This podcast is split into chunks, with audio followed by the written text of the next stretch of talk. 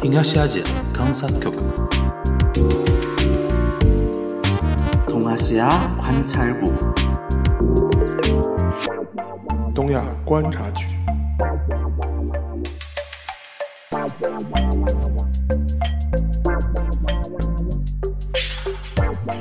非常感谢大家来到我们今天东亚观察局一百期特别连麦的 直播间现场啊，呃，然后非常感谢大家，二零二零年我们是二零二零年五月一号正式上线的东亚观察局第一期，经过两年多的时间啊，正好两年过去了啊，呃，来到了一百期，中间会有一些特别节目之类，但是我们还是按照一个一百期来计算的话啊，呃，非常感谢大家能够有这么一个长时间的陪伴，呃，为了做这么一个纪念嘛，然后我们组织了一个呃连麦，呃请了几位呃在上海或者在北京的呃原来那个在我们东亚观察局正片里边出现过的呃好朋友们啊，跟我们来聊聊天。好，那个今天先先是这样啊，就前面一半呢是我们主播跟嘉宾自己准备的一些内容，然后是会呃是会跟大家进行一些分享啊，然后后面一半是提提开放那个 Q&A。好，那我们今天来到那个前面一半的一个话题，呃，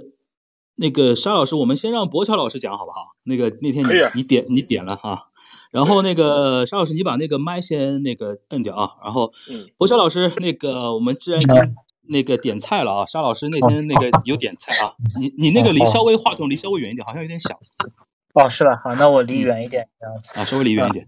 然后那个那天我们沙老师在群里，我们临时组织了个群嘛，沙老师在群里边点我们博教老师聊一下那个韩国电影前客啊，宋康宋康昊在那个戛纳拿影帝的这个话题啊。然后因为最近可能。韩国的文娱类的一个突飞猛进的一个发展、一个进步啊，可能让很多人觉得说很有兴趣，想知道一下啊。那我们平时我们因为三个主播，可能更多的从社会文化、政经方面来聊，但是那个大家众所周知，我们博乔老师对于电影的研究非常深入啊，呃，所以说我们先想今天先让博乔老师花点时间，先打个头阵啊，top 巴打，打个打个头阵，然后跟我们来聊一聊，从你的眼光来看那个呃前客这个电影和那个宋康昊拿那个影帝，还有比如说这部电影是市之愈合和韩国的团队合拍的嘛，然后由此再发展出去，看一看韩国这两年的影视的一个呃突飞猛进的这么一个现象，从你的角度来跟大家来分析一下，分呃那个呃看一看，从你的角度能够解读出一些什么样的东西，好吧？那我们欢迎那个博乔老师先来。好，行，我我倒倒计时一下，因为不要讲超掉。这样，其实我本来想想挺挺想聊这个中日韩围棋的，因为我本人是个棋迷，然后这个话题好像社会关注度也不高，所以我本人还想不不过后来那个老沙说聊电影，那就还是转到可能最近比较呃相相对来讲还是有一些些关注的，就是在戛围棋，围棋咱们先留着，以后你到我们正片来聊围棋，肯定让你聊。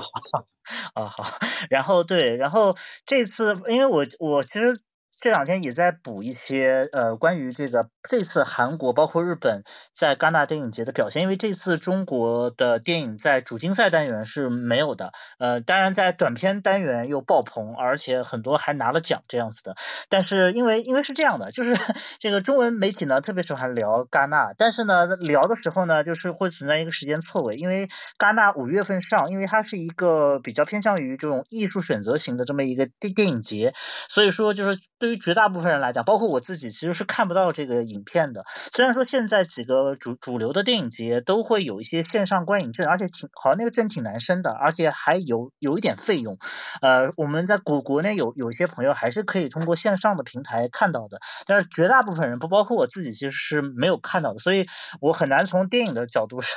呃，如或者说如果我从电电影的角度上来分析的话，挺不负责，挺不负责的。但是还是看到了一些新闻报道吧，嗯、这样子，就是尤其是我这两天看到一些报道上说说这个呃，好，应该是汤唯吧，汤唯呃，因为汤唯这次也有一部电影是那个朴朴赞玉导演的那个《分手的决心》，也是入围了这个这个主竞赛单元，然后他们在之后呃电影节回回顾的时候，呃韩韩国电影人是非常骄傲的说，呃，因为朴赞玉最后是获得了戛纳这次的最佳导演。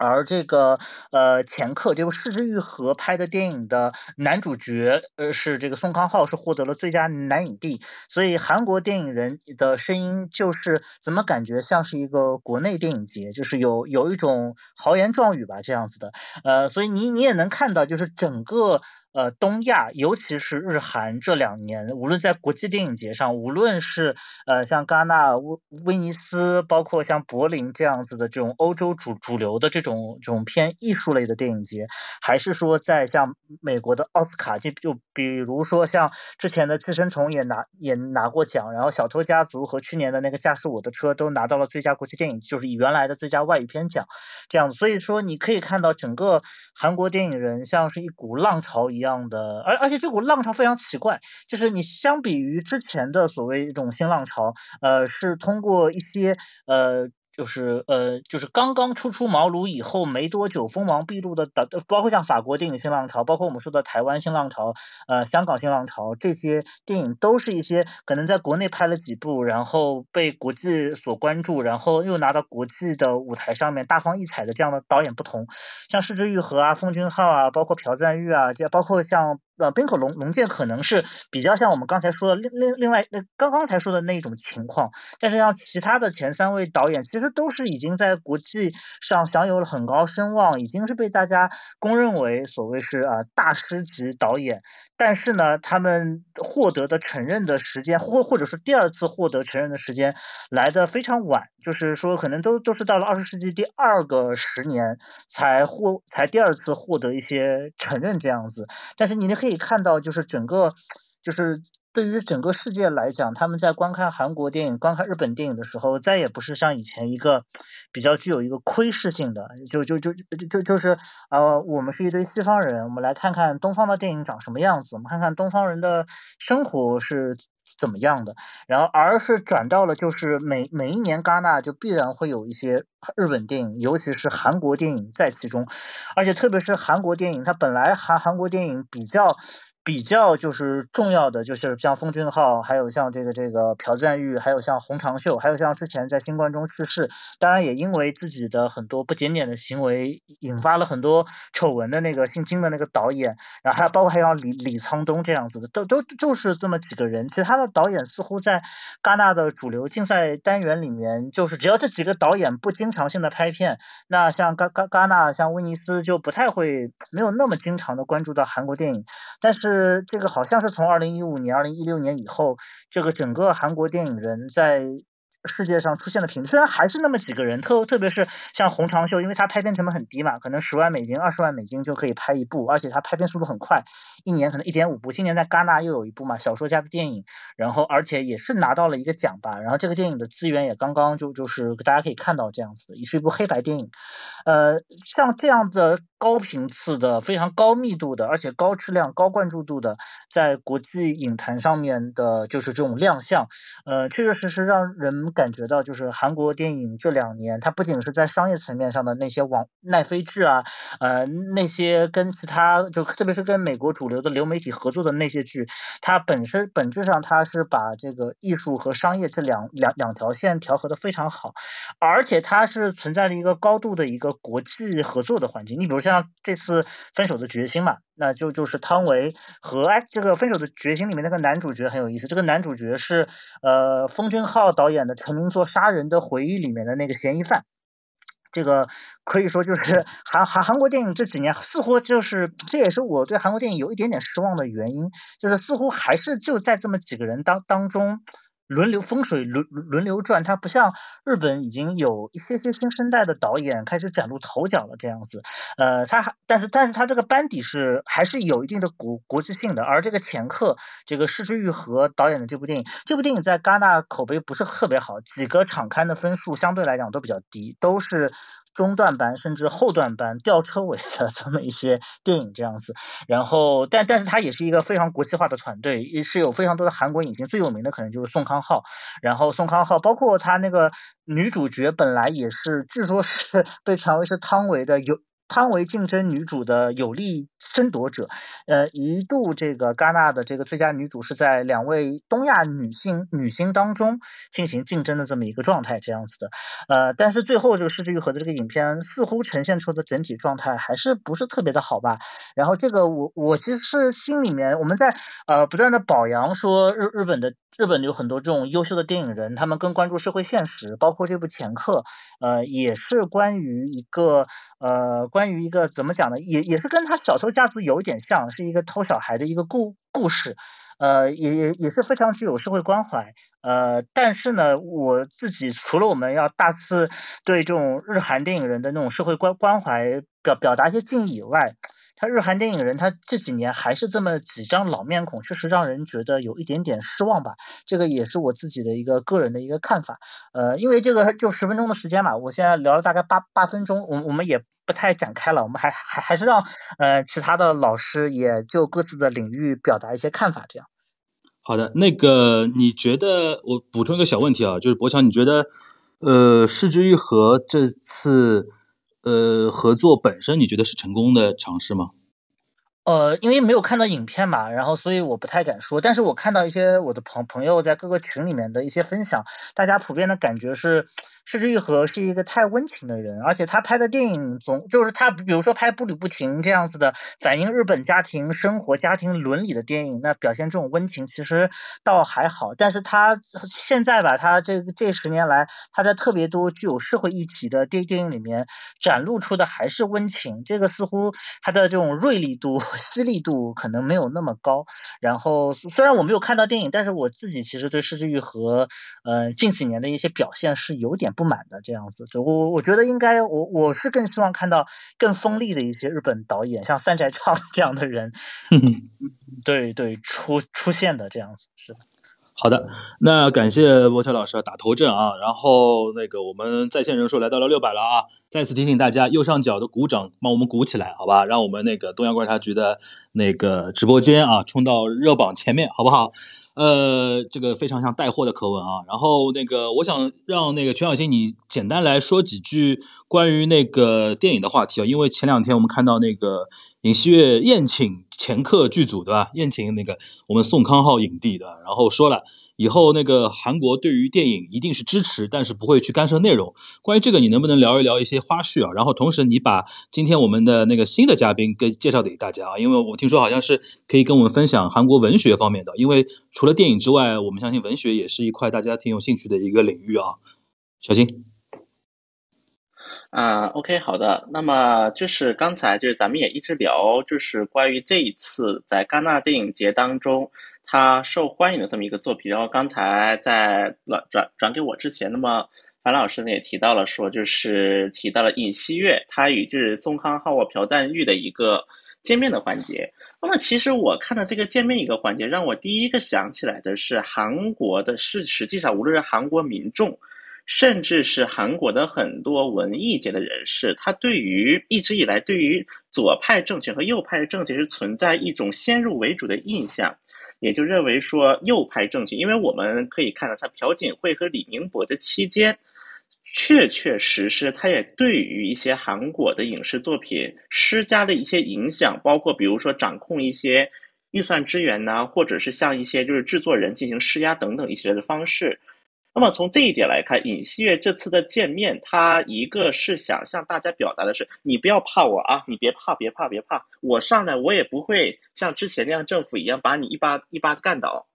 我觉得这其实是一个尹锡悦这一次会面的一个最大的目的。那么外加上像之前我们也提到过，尹从尹锡悦的这救人典礼的一个说辞来讲。那么他是非常希望将一些所谓的韩国的价值观进行一些主动的推广与推销的一个人物。那么这一次在戛纳电影节，也可以说是让韩国的这个影视作品，应该来讲也是为国争光的这么一次机会。所以说，从这两个角度综合来看啊，我甚至觉得，如果尹锡悦他没有宴请宋康昊，我觉得这反而是一个怪事。至少在大多数韩国民众以及韩国业界人士的一个总体的角度看来，他们还是会认为说，无论是宋康昊还是朴赞玉，对于这些人是应该扶持他们，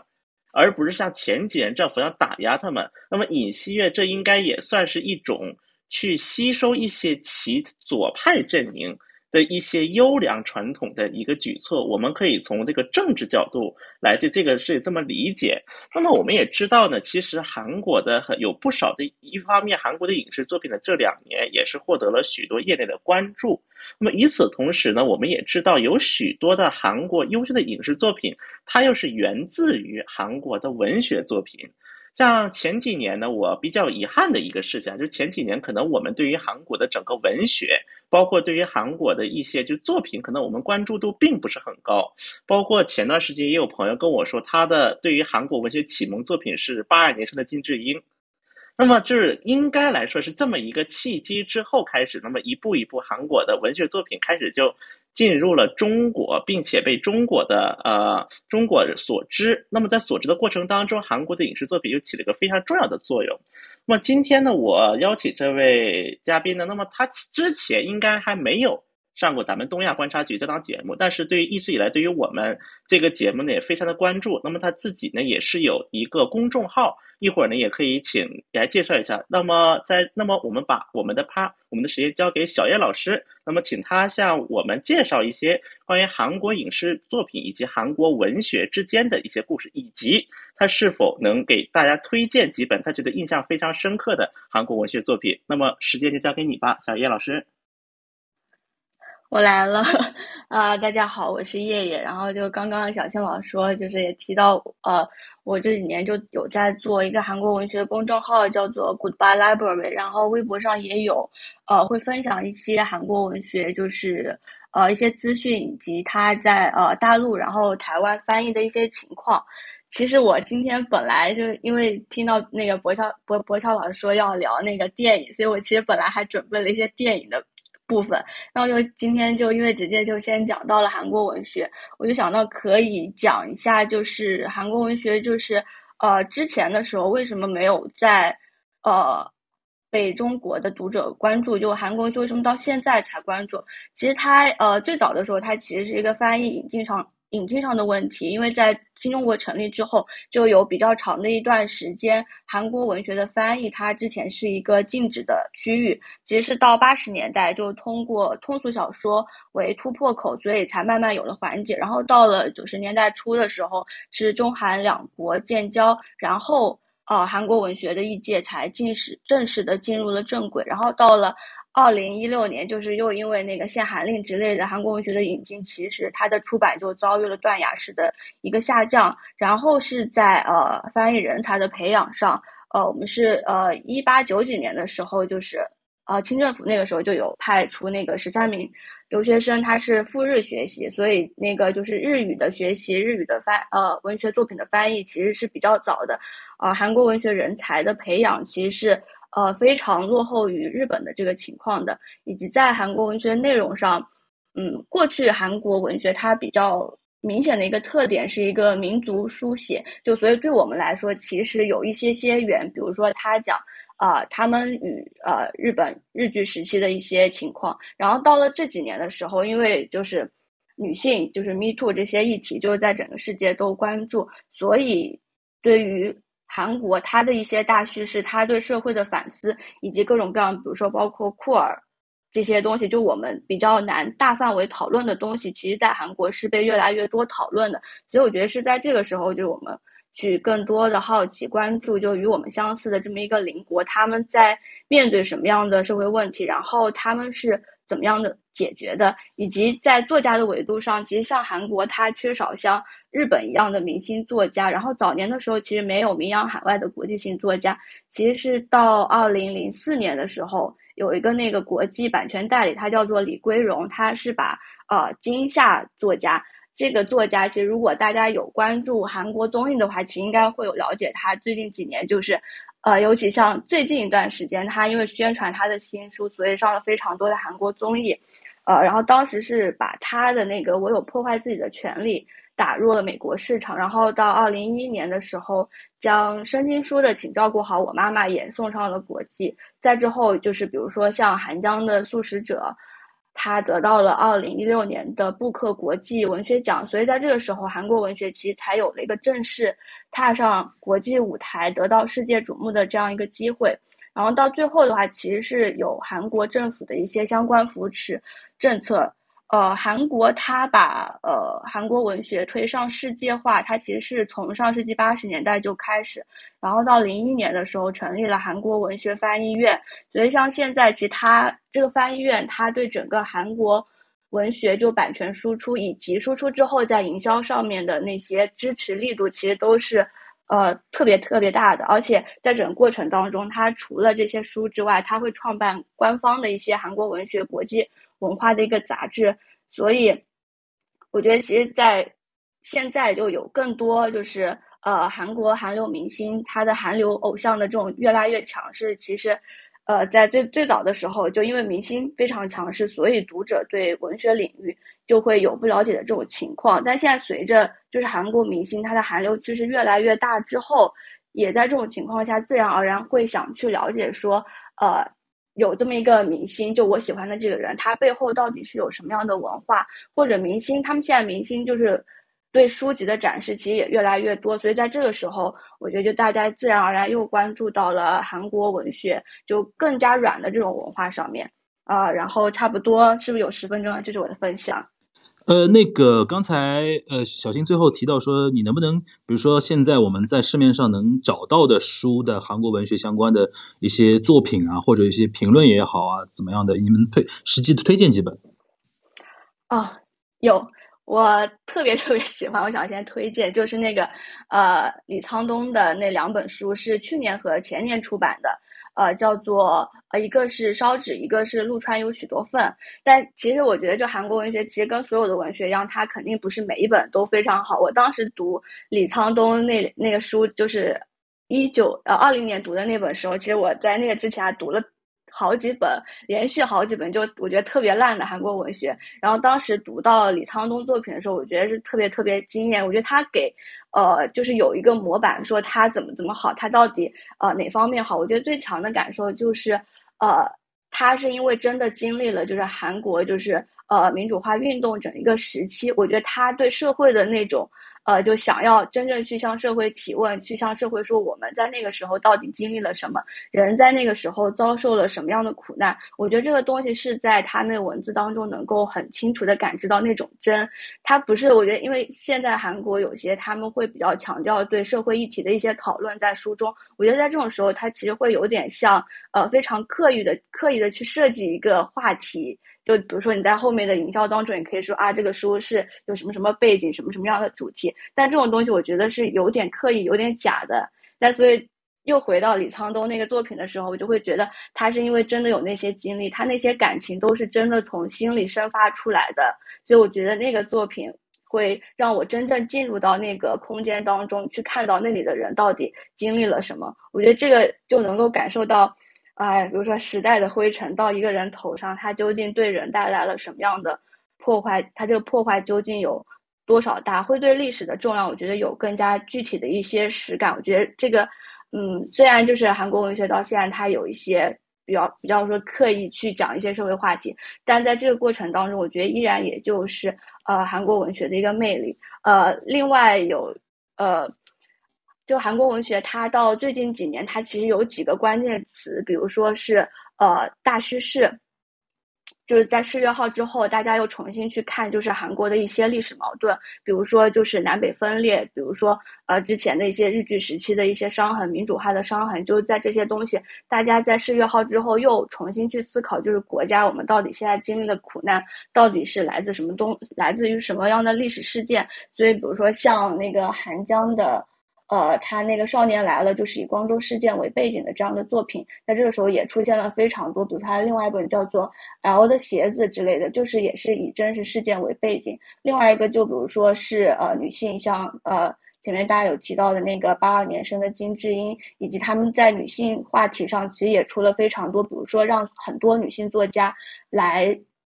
那个就是一起创作，就大家集成一个集子，比如说那个是有出版的，叫做《给咸南哥的信》。另外，就韩国最近有很多是讲那个呃 LGBT 文化的，比如说是呃有就是 LGBT 的群体的作家，他们来讲一些故事。另外这几年其实有一个也比较强势的是，就是韩国的科幻。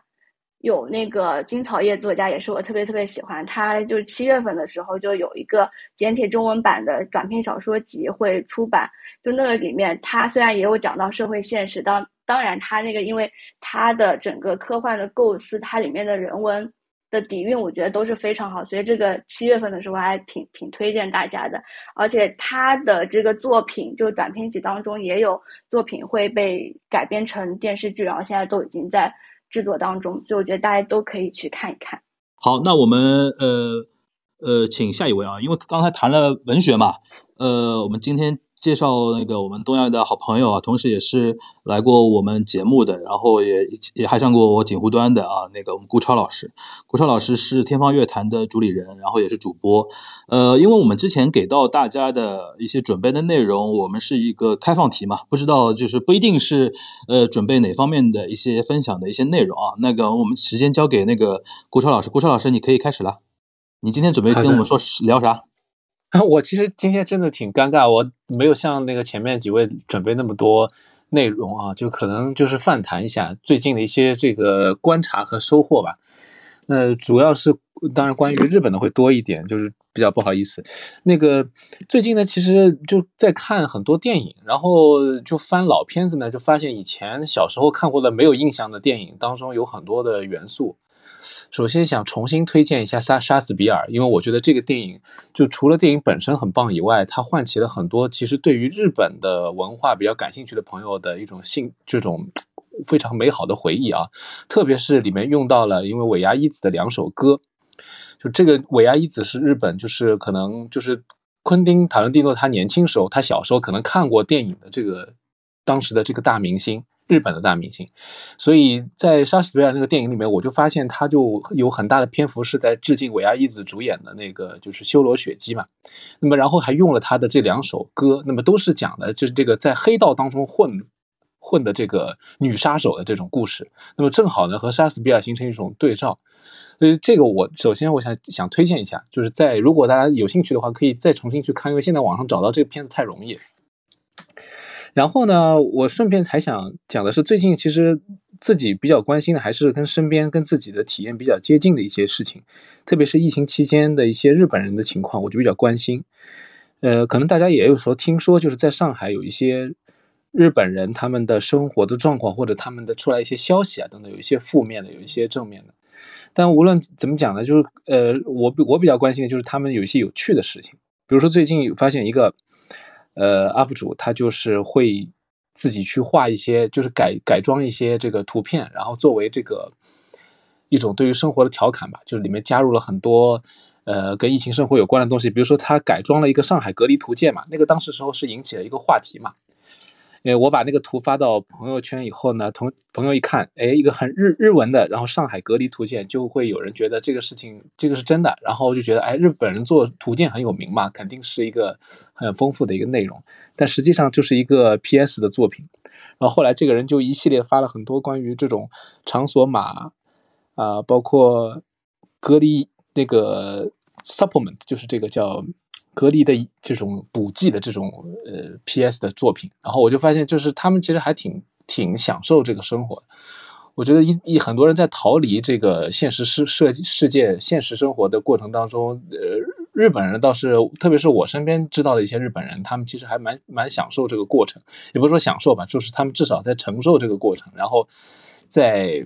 呃怎么讲，还有一些反应，有一些有有一些正面正向的，或者说一些好的反应给我们。我觉得这种反馈，反正也给我最近带来了一些，呃，也是一种能量，呃，有点治愈的，啊。然后，因为之前我采访过一个在日在上海的吹奏乐团，然后这个节目呢，在我们当时是非常有意思。后来我，呃，因为去年我们采访他们的时候呢，他们的演出就快要开始了。后来遇到上海有一波小小一波疫情以后呢，演出停止了以后，他们的演出就一直延期。延期了几个月，在所幸呢，就是他们是一个，就这个乐团很有意思。他们自从成立到现在，已经做了三十几次公公演，然后每一次的演出呢，就是都是就是隔半年就会有那么一个固定的音乐会，然后基本上都是在上海工作的，或者在上海生活的，或者是在上海还在读书的日本人，然后他们呢就是都是会吹管乐或者会比如说键盘、打击乐之类，然后他们就会组成这样一个乐团来演一套完整的可能呃两个小时左右的一套音乐会。就是这个，这个是一个他们的固定节目，就每半年就会有一场，就是很像样的演出，尽管它是免费的。然后去年那场演出就延期到了，呃，今年就是这一波大的一波之前嘛。然后我当时还叫了沙老师一块去看。然后我们看完以后都觉得，确实就是业余的这个水平能够做到这个程度，就非常非常惊艳，而且曲目的设计是很新颖的，包括很多日本人和当然包括大部分中国人也都有共鸣的一些题材，什么加勒比海盗啊什么，就是它是比较通俗的那种吹奏乐，就是日本人非常喜欢的这个吹奏乐的这个表演形式。完了呢，这次疫情呢，我就问他们，我说你们有没有那个人准备走，准备离开？他们说也没有离开，就是基本上都在上海继续工作。啊，他们的团长说，那个能够在这个封控期间吃到肯德基就已经很开心了，就是心理素质确实挺强的。因为我前两天看到，呃，樊老师发出了那个邀请以后，直接下面就有人在投投一条，就说就发了一条说，希望我们能够聊聊这个日本人给就是或者韩国人对我们就是比较正面的一些启发。我觉得这一点倒真的是挺正面，他们的心理素质之强，我觉得在异国他乡能够有这样的一个状态，很不容易。只是呢，就是今年本来他们其实上一次演出的时候就会公布下一次的公演时间，然后预计是在今年六月份。那么现在看这个情况呢，是怎么也演不了了，而且还没有时间机会排练，所以只能说在期望他们下一次的公演期那个那个出来的时候，我再和大家分享一下这个他们的这个情况。我我觉得这个对我们来说也是一个很大的鼓舞，好吧？我就先说这么多吧。好，然后我 follow 顾老师一点啊，就是。呃，你你说到音乐啊，就是呃，我这次在两个月的风控期间最受鼓舞的一首歌，因为大家知道很多媒体啊，或者有很多音乐人啊，在这段时间会经常自己做一些应援的嘛，就帮帮大家加油鼓劲的一些歌。说老实话，我这段时间最受鼓舞的一首歌，反而是一个在上海生活大概七八年的一个日本老头写的，然后他姓森，莫利莫利桑。啊，然后他们好像是有一个，也是有点类似于刚才那个顾老师说的那种，呃，是那个社团一样的，然后那种大家都是爱好音乐的嘛，然后他自己写了一首歌，然后所有他们那个呃小圈子里边的所有的一些呃业余的一些乐手啊、歌手啊，然后一起录了这么一首歌。这首歌的名字呢，翻成中文叫呃呃上呃上海的风，上海上海的卡泽。然后里边有一首有一句歌词，我觉得印象特别深，就是因为它里边说到，因为他们都是针对一些在呃上海工作生活的日本人嘛，呃他们的那个呃就是从他们的视角来写这首歌。然后他一开始写了就是说，呃整个四五月份马路上人都没有啊之类的。然后中间那个有一首有一句话叫，呃如果你要问我们来到这里的理由，我们每个人可能不太一样，但有一个共同的地方就是我们都喜欢上海的。风的味道，然后我当时看到的时候就非常感动，然后马上转发嘛，然后我看到所有的我日本圈层的那些，比如说学日语的，或者说原来在呃媒体里边大家一起做日本报道的一些朋友都在转，然后后面他这个歌就成为一个在当时我们这个圈层里边非常知名的一首歌。这是有有机会的话，我们可以把这首歌找来啊，甚至我还说是不是把那个主创的这个莫里桑给找来，大家一起来聊聊，看看他是来怎么来说这个事情的啊。这是我 follow 顾老师的顾超老师的一点啊，呃，然后我们想进入到小麦老师这边啊，因为那个沙老师那个，因为小麦老师啊，就是有几次跟我们连线都是聊那个棒球啊，然后聊动漫嘛，然后我不我不确定我们是不是所有的那个东亚的听众都熟悉小麦老师啊，然后要沙老师你帮我们再重新跟大家来介绍一下我们小麦老师的情况吧。没有小，因为小麦老师的话，就是如果你对棒球，尤其是日本的甲子园感兴趣的话，有可能会知道他的那个公众号嘛，就甲子园一百年。然后之前在我们东亚的几次节目，包括锦湖端，实际上也也是请小麦老师来参与聊过。我们既聊过甲子园棒球的历史，也聊过呃日本战后动漫的发展史。所以说。正好嘛，因为正好是去年的时候，小麦老师他自己也出了一本书，叫那个《青春燃烧：日本动漫与战后左翼运动》。然后这本书的话，呃，也是蛮有意思的，就是讲了一个战后的一个日本关于动漫历史发展的这样一个呃简单的一个过程。然后在我们的节目中呢，就说是也是展开聊过那一期的话，我看过，呃，反响也还是都不很不错的。所以说，我觉得。呃，今呃今天呢也是非常有幸了，也是再次请小麦老师来上我们节目，所以说我们也非常欢迎他，看看今天能跟我们分享些什么吧。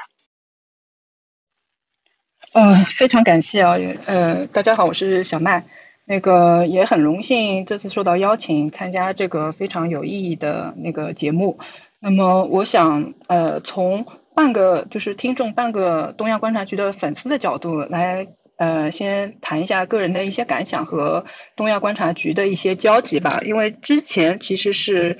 呃，因为二零一八年甲子园一百届大会的时候，呃，当时跟那个呃樊老师还有沙老师这边结缘，然后先上了那个锦湖丹的那个呃节目，聊了一下那个甲子园的那个历史。那么后来是我后来那个在上节目之前，我又去回顾了一下，就是之前的呃跟东亚观察局的交互的一些资料。然后我我是在二零二零年五月一号，当时我发了个朋友圈，因为五月一号是东亚观察局第一期上线，然后我那个时候做了一个比较好看的海报，我就发在朋友圈里面。然后当时写了个那个推荐语，说靠谱、有营养，推荐马克。然后后来到大概二十天以后吧，就呃就有朋友呃他跟我反馈说呃他们家里她和她的老公都听了那个东亚观察局，觉得非常好听。因为本身我自己生活的圈层的话，跟日本文化其实交集不是特别多。然后这个朋友呢，也不是比如说二次元的或者是日本文化交流的这个朋友，所以当时我呃其实我还。蛮惊讶的，就是有一种破圈的，就是自己喜欢的东西，然后突然有朋友也也来说很喜欢，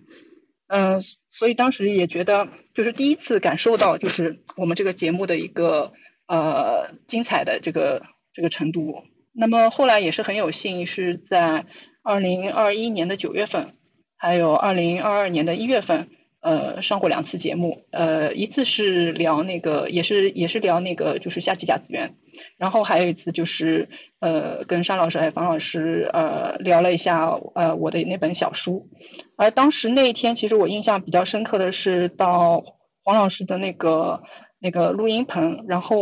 在现场我看到了那个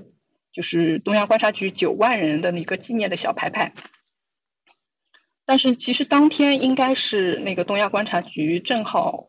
听众超过十万人，就是在小宇宙上面的听众超过十万人的那个日子，呃，所以还是挺有纪念性的。然后呃，今天我看了一下，好像在小宇宙上面的那个呃听众粉丝已经接近十三万了，嗯，所以本身来说就是呃有幸跟东亚观察局结缘，其实是非常。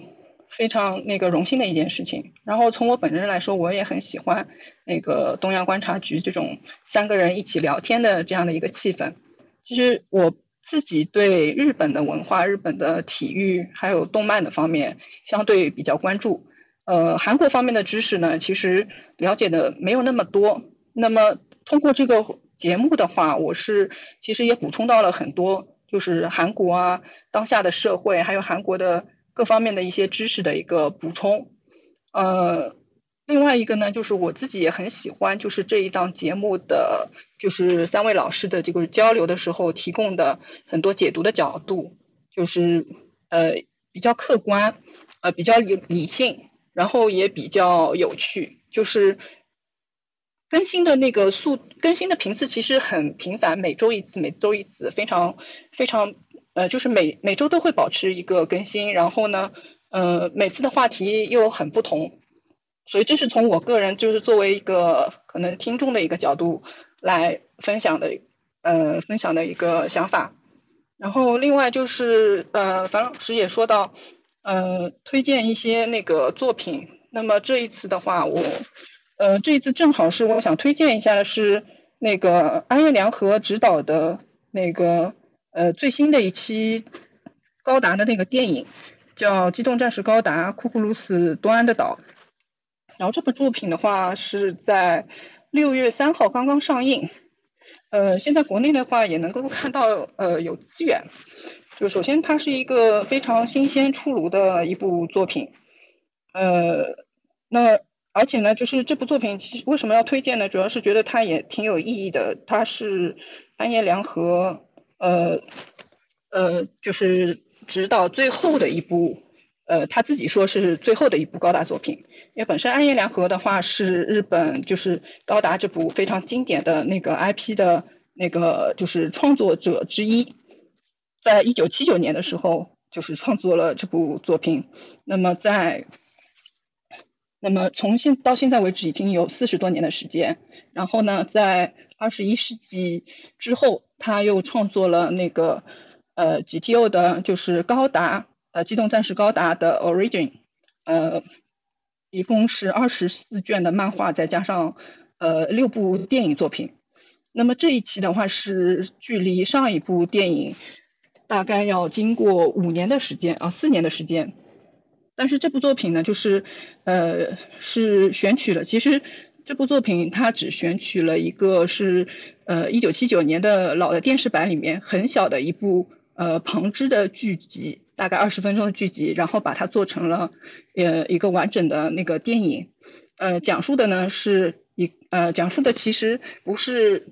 不是那个很激烈的宇宙战争啊，或者是呃就是大大场面的事情，而是讲述的是那个就是在一个荒岛上面呃发生的一个局地的小战争。那么呃这部作品就是现在在日本的评价。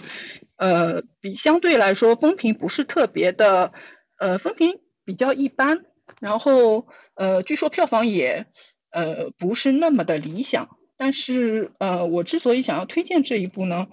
呃，是因为它的意义还是蛮重要的。就而且就是安彦良和他本身这个，呃，动他本身也是一个非常独特的动漫大师。呃，而且他对就是。整个的东亚的时局的话，呃，一直保持一个比较持续的观察。虽然说有点老套，但是呢，他其实是把一些信息就是融入到了在这些动画当中。呃，其实包括其实信息包括了就是对现在新冠疫情大流行的一些思考，呃，还有就是国际的一个时局的一些思考。那么我对于这篇呃，我对于这个电影的话呢，嗯，也是在公众号上面有写了一些那个影评，呃，也欢迎就是朋友们可以去关注一下。那我的分享可能就到这里，谢谢。好，谢谢小曼老师啊。然后那个分享的那个电影大家记住了，就是安良和最新的关于高达的一个作品啊。呃，然后他那个小曼老师前面花了一一段时间。说了一下跟我们节目的一个缘分啊，从那个听友到从听众热心听众到嘉宾啊，然后也非常也非常关注我们节目的一个发展啊啊，然后那个沙老师，然后你准备的是什么样的内容？呃，我觉得可以先回应一下呃几位嘉宾提到一些话题吧。呃，就比如说前面那个呃小叶老师他提到那个韩国文学的时候，当时提到一句那个金英夏嘛，呃，他说来很巧，实际上我几年前很多年前了，我估计下掰指一算，可能都快十年前了，我大我还真读过他的一本小说，呃，是金英夏的《光之帝国》，然后很早了，我大概是可能是二零一零年前后的时候看的，因为那本小说的话，当时是国内有一个译本，然后它是。人民文学出版社出的，呃，当时看完之后，其实我还印象挺深的。然后我之前还在自己的呃公众号里也也是分享过这本书吧，推荐过这本书。因为这个故事就非常有意思，它实际上呃整个小说的章体章节结章体结构非常像那个美剧啊，就二十四小时。它基本上就是讲一天的，呃，一天以内发生了什么，发生了哪些事情，而且它这故事本身也很有意思，它就是讲的一个从北方来的，呃，间谍吧或者特工，他潜入了韩国，生活了二十年的时间，然后在这二十年当中，他没有被唤醒，也没有被要求执行任何任务，然后他自己都已经快忘记了自己呃是间谍的这样一种身份。然后突然有一天，他接到一个指令，说让让他一天之内返回北方去。但是问题是，他其实在这个时候，在这个时间点，他自己已经跟一个普通的韩国中年大叔已经没什么太大区别了。然后这个时候呢，他要为自己的生活做一个决断，他到底应该怎么办？然后同时呢，通在这一天的过程当中，他又在不断的回忆他二十多年来在韩国生活的呃整个经历。然后我里面印象比较深的时候，他就会说，这个男主人公他就会说，他自己似乎好像经历过三个国家，一个是北方的，还有一个是呃二十年前的韩国，还有一个是现在的韩国。然后他觉得似乎是经历了三个完全不同的社会，三个完全不同的国家。然后呃，所以说他是拿着一个间谍小说的一个外衣去写了一个韩国的一个当代史。所以说，像这种东西的话，我觉得是蛮有意思的。这个可能也是它一个精彩和有趣的地方，因为你从一个间谍的视角来看，韩国在二十多年间这种翻天覆地的变化可以如此的大，呃，所以说能够给我们一个非常好的一个启示吧。所以说这一点呢，也是呼应到前面，呃，小叶他强提到的一点，就是说是，呃，在韩国这种社会变化之下。在他文学当中能够得到怎么样的反应？我觉得当时我看的时候还是印象很很印象很深，也感觉很有意思的这一点啊。所以说，我觉得这个呃可以顺便就是是回应一下。另外一个的话，就是呃就是前面那个博乔老师提到那个博乔老师提到那个前客这个电影嘛，是之愈合的电电电影。实际上，其实我还想到那个嘛，就是就是滨口龙介他嗯前面大红大紫的那那个驾驶我的车嘛。实际上，你看到电影里面它那个结构里面设定的时候，它也是韩国元素也是蛮多的嘛。就是它里面那个呃，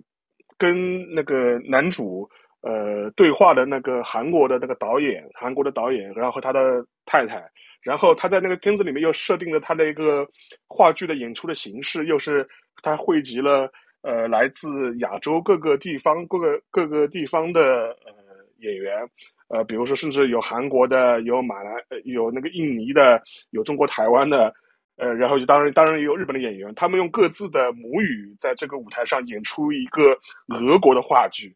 所以说也是凸显出一种呃国际视野吧，或者是一种国际观。我觉得它整个一个设计本身，我觉得还是蛮有意思的，也是呃跟这个电影的主题有所呼应。然后从这一点的话，我们也能看出来，就是说。呃，他的很多片子的里面，就是说是一些对东亚的关照，这些当时现现现在的这些日本的导演或者韩国的这种演艺的人员，也是有意识的，是希望能够呃促成这方面的一些合作或者是一些交流。而且实际上面，据我所知哈，冰口龙介他那个片子最后有一段很多的场景借景也都是借的在韩国借的景，因为当时他拍的时候，日本正好是进入那个。二零年的时候，正好是进入那个新冠的那个自诉期嘛，所以说很多地方其实也找不到相关的一点那个呃画面画面，所以当时很多这种街景啊什么都是要借到借到那个 首尔去拍，所以或者是韩国去拍，所以说这这也是蛮有意思的一点，呃，你能看出双方这种交流非常的多。另外一个的话，就是顾超老师前面讲到，就是在沪日本人这段时间的这种呃在封城封控期间的这种生活状态，这个我也是蛮有感触的，因为。呃，我也是接触了一些，然后可能也会面临一些很很现实的吃饭的问题、买菜的问题、团菜的问题，就以至于还要呃，就是帮忙他们做一些联络的事情。因为有的时候，呃，他们这种人，如果他是呃周围有日本人能够帮他做一些事情，可能还好；如果他是自己独立一个人生活在一个呃相对来说比较封闭的一个社区，呃，确实是可能出现这种脱节的这种状况。但是我也看到了一些非常有意思的，也蛮温馨的画面吧。就是说，呃，也是朋友拍给我的嘛。就他们小区里面，就是说是会摆一张台子，下面上面写一个呃中文的纸板，大致意思就是说，哎呀，我们这栋楼里有一个日本人，对吧？他自己一个人在呃在上海生活，他又不会做饭，对吧？所以说，然后也买不到东西。他说现在的话，希望我们本楼的居民，对吧，能够。贡献一份爱心，对吧？但大家大家每个人就是凑一点东西给他，然后就会，他就那也会拍给我看嘛。他说：“哎，很快那个桌子上面就摆满了各种各样的方便面啊、饼干啊、零食啊、水果啊，然后也让人非常感动。所以这种场景其实在整个呃之前的两个月当中的话，也会有不断的就是出现，所以说我觉得这也是一个很有意思的这样一个话题。呃，另外一个的话，我我也会跟一些可能。呃，在日本的一些朋友也会聊这些话题嘛，他们也会问到一些上海的情况啊，或者听了解一些他们呃关心他们自己可能在上海的一些亲朋好友的状况啊，也会问我啊，能不能帮忙去联络一下，看看情况怎么样，也然后就尽己所能做一些帮助，提供一些帮助吧。呃，所以说这是呃前面肯定想回应一下，就是说是几位嘉宾提到的一些话题，我觉得也是跟我们这个节目跟我们这个关注的议题都相关的。呃，另外一点的话，我觉得我个人的话，呃，其实也非常巧了，因为我也是刚刚呃前两天吧，上礼拜吧，刚刚看完了前面小麦老师推荐那部电影，就《库库鲁斯与嗯多安之岛》，它也是最新的一个高达的电影了。但是这个电影本身的话，我其实呃我倒是蛮推荐的啦，就说是我觉得哪怕你对高达这个萝卜萝卜片啊或者日本动漫没有什么太大太大的兴趣，你就把这个片子当做一个独立成番的电影去看。呃，我觉得说不定你反而能够享受很多的乐趣，然后呃，因为它这个主题其实本质上面还是探讨一个在战争动乱的时代之下，呃，我们应该给儿童如何如何呃如何成长提供一个更好的环境这样一个主题，然后可能也是借战争之下的儿童的这种视角来反映一些呃安野良和他自己本人的一些社会的一些思考和观察，因为他们这一代人实际上面。呃，也是目睹和经历了日本战后的种种的潮起潮落吧。然后现在也是到了这样一个七八十岁年龄，回看这样一个时代的话，反而会有一种很强的危机感。呃，这个危机感就体现在他们认为，呃，已经过去的一些思潮，已经过去的一些社会的一些问题，哎，似乎在这个时间段又有一种别的形式爆发出来了。那这种爆发的话，也可能会带来非常糟糕的一些后果。我觉得也是寄托了他们的一种心思和想法，所以说我觉得这一点的话，呃，如果大家对这个主题感兴趣的话，也可以找来看看一看，叫库库鲁库库鲁斯多安之岛。我这个你不你不必把它当做一部高达的萝卜片去看，对吧？我觉得你就当你就当做一个架空的一个科幻片去看，或者是一个社会架空历史的电影片去看，我觉得你能享受到很多的乐趣，呃。最后的话，我个人的话就说是也是想谈一下，就说是我们嗯东亚观察局，呃这一百期吧，两年多的这样一个过程，对我自己的一些呃感受，呃因为实际上我觉得这两年多来说，我觉得回首回回头来看，呃能够每周保持基本每周能够保持更新，然后连续做下来，呃确实是一件很不容易的事情，然而当然了，这也是离不开各位听众的支持。然后的话，呃，我前两天还在跟呃樊玉茹讨论个话题，因为他转给我看了一篇，呃，看看了一个很长的一个评论。这个评论里面是一个在日本的一个呃听众吧，他就是把他自己的生活跟他自己听节目的一些感想结合在一起，写了一个很长的一篇小作文式的一个评论。我们看完之后也感到非常的感动啊，也觉得能够。提供给给给他很多这种营养，或者提供给他这种呃这种陪伴，我觉得这也是一件很难得的呃事情。我们也感觉自己做的事情也比较有意义，所以说这也是我们希望能够在这个时间段，就是说这个时间段能够给这个提供给大家的。所以说，我觉得将来的话，我们可能也还是会尽可能的会丰富我们这个节目的一些形式，然后把一些内容做得更精彩吧，好吗？白如，我先讲这么多。好，感谢沙老师啊。然后最后进入全小新这一趴之前，我还提醒大家啊，那个右上角鼓掌，大家尽量鼓起来，好吧？然后小新呃，说一说你准备的那个第一部分的分享的内容。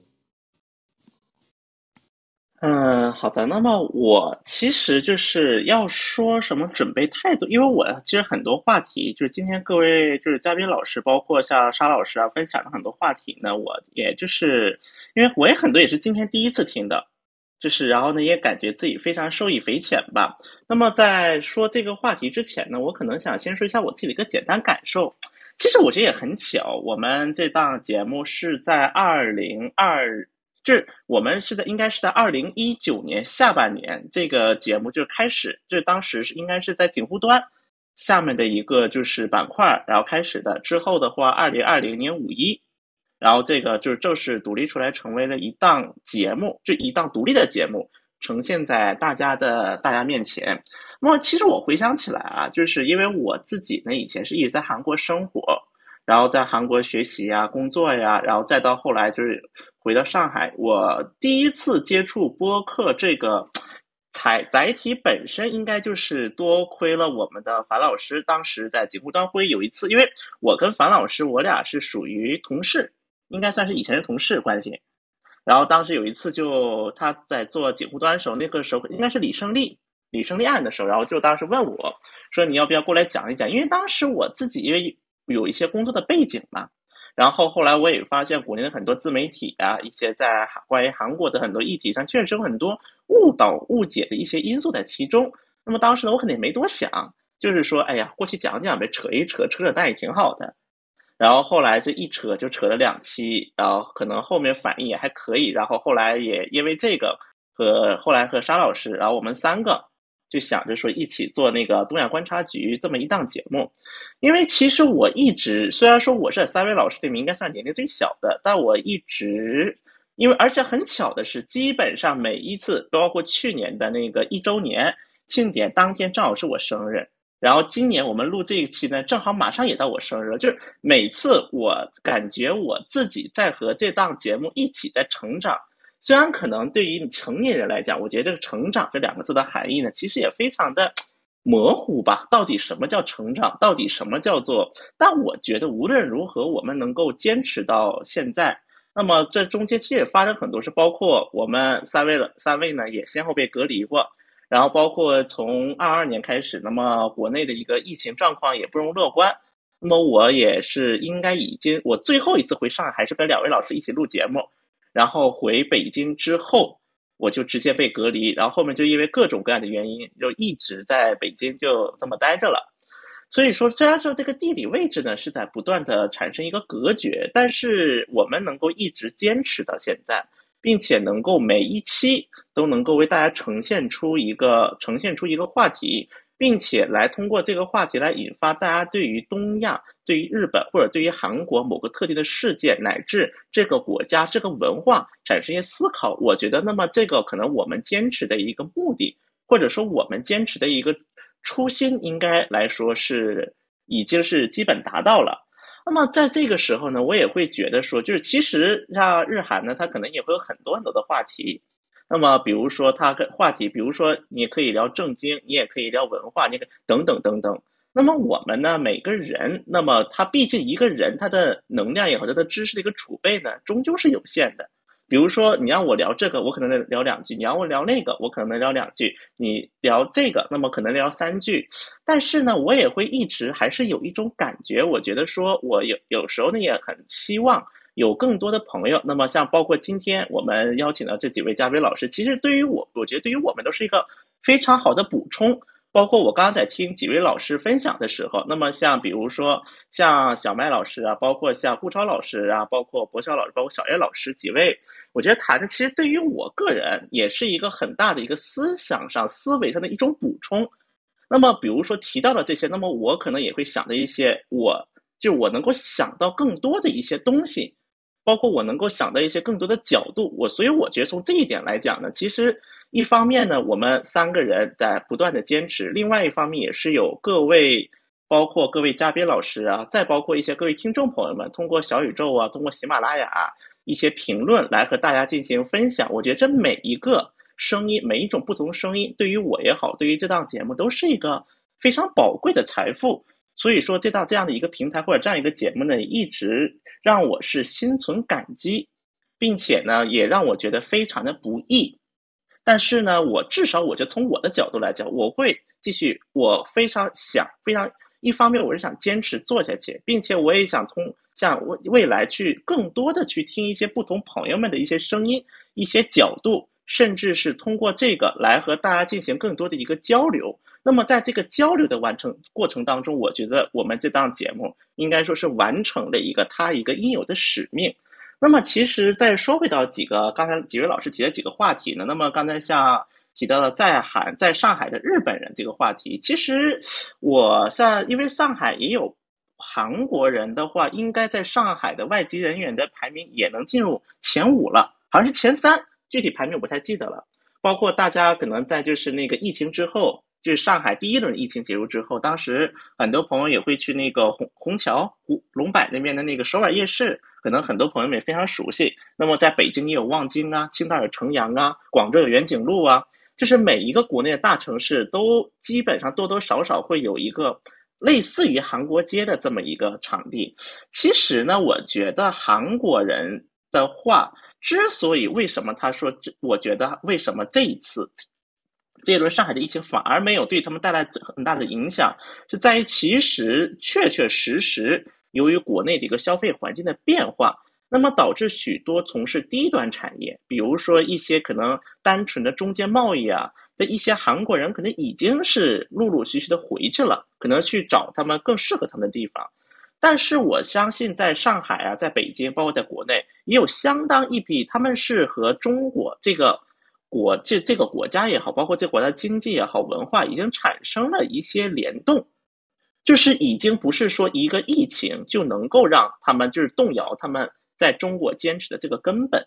所以说呢，包括有朋友之前也问我说，会不会因为这轮上海疫情导致韩料吃不到了，或者是倒闭了之类的？我觉得这个呢，大家是大可放心，就是至少大家熟悉的一些韩国人经常去的韩料店，这一轮疫情下来，他们还会在那里。所以我觉得这个呢，大家可以那个什么，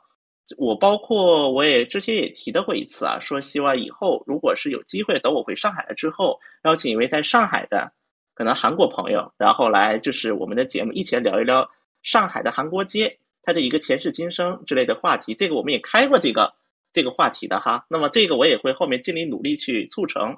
那么，包括像博乔老师提到的这一点，就是说提的韩国的很多呃影视剧，他们就是包括很多导演呐，包括很多编剧的一个面孔越来越老的这个话题呢，我觉得我可以跟大家分享一个关于防弹少年团 BTS 的事儿。那么大家最近也看新闻了，那么防弹这个 BTS 在发布了专辑之后，是突然宣布了他们要停止。暂停团体活动，以个人为主发展的这么一个决定。那么应声呢，韩国的一个股票也在，就是它那个防弹经防弹少年团那个经纪公司股票在不断的下降。我觉得其实这一点也正是体现了目前韩国文化它可能面临的一种困境。我看在有一个外媒呢，它对于防弹少年团它的这个描述叫做一个疲惫的百万富翁，是用这个词来描述的。当然，这个百万富翁不一定他描述是钱，也有可能是表示他们价值、他们的影响力。但我们可以看到啊，这几年防弹少年团他已经，尤其在欧美文化圈，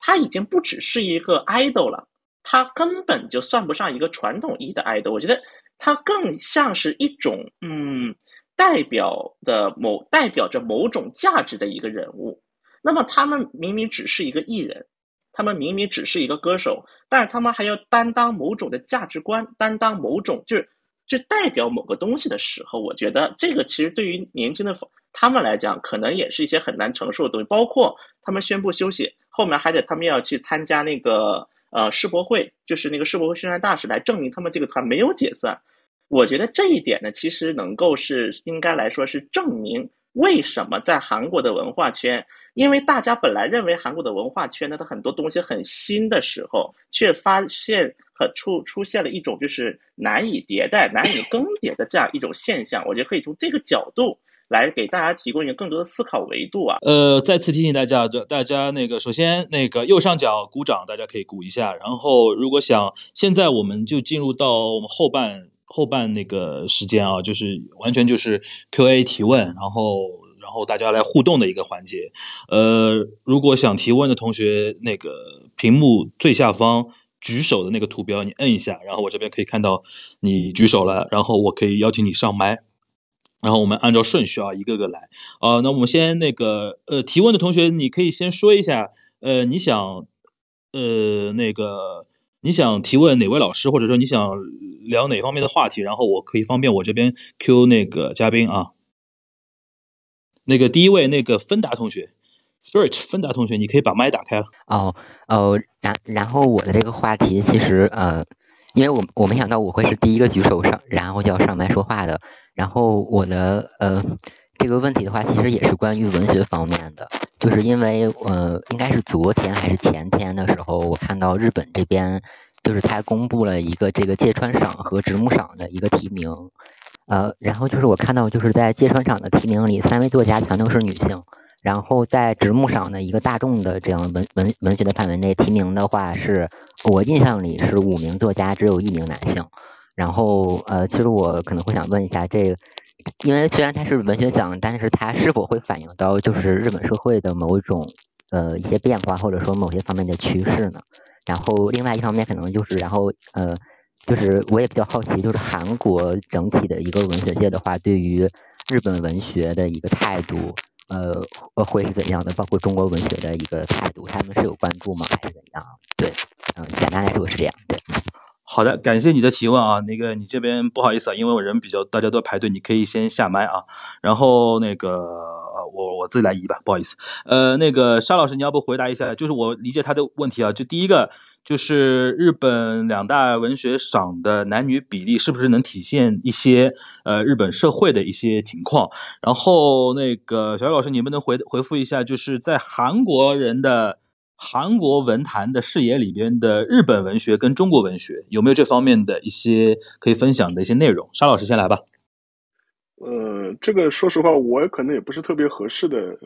答者了，因为我自己并不是搞文学研究的，所以说你让我去分析这个。可能不是特别恰当，但是随便讲两句，我可以提一个我的观察，就是说，呃，实际上面在包括日本在内的很多国家的呃图书出版市场当中了，就是说有一个现象还是值得关注的，就是说像小说类的呃书，它的读者其实女性在变得越来越多，甚至是女性读者可能是消费小说这个这个品类的主力军。呃，日本的数字我现在没有一个特别精确的一个百分比能够跟你说，但是在英美的话，可能就说是小说的呃消费者里面，可能超过百分之六十以上都是女性，所以说这也能够显现出一个呃这样一个趋势。我相信日本的数据可能跟这个也不会差的特别多，呃，尤其是在那个严肃文学这个领域吧。我觉得相对来说，可能女性读者本来就会偏多，呃，这一点的话，可能跟呃整个一个社会趋向啊，或者是就说是整个一个社会的一个呃文学消费或者是文学生产领域的这样一种这些年的变化，可能或多或少有点关系。另外一点的话，我觉得，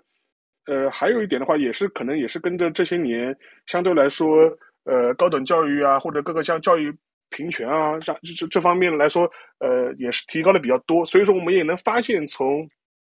最近二三十年吧，其实在日本文坛上面的女性作家的比例也的确是并不多，而且获奖者或者是被提名者人数也的确是比较多，也的确是比较多。所以说，我觉得这可能或多或少有一个社会大趋势。然后另外一点的话，跟可能跟现在这样一个文学文学的这样一个阅读市场的这样一个。性别趋向可能也有关系吧，这是一个简单的一个感想，谈不上一个专业的分析，仅仅供参考，仅供参考。好的，好的。然后那个小叶老师，你回回复一下，就韩国文坛视野里边的中日文学。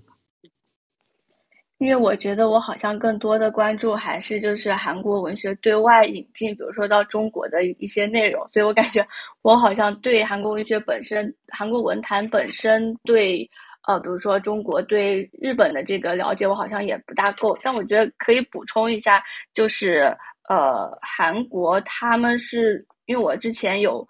呃关注，就是从我们中韩建交九二年到萨德事件，就前一年就是一五年，他来划分的话，就是韩国他文学有三大奖，那个李湘文学奖，他一共选出了二十四位获奖作家，然后有其中。呃，十六位是女性作家，就是占百分之六十六点七。就之前的一个数据就可以看到，是一个呃比较强势的一个女性作家的力量。然后从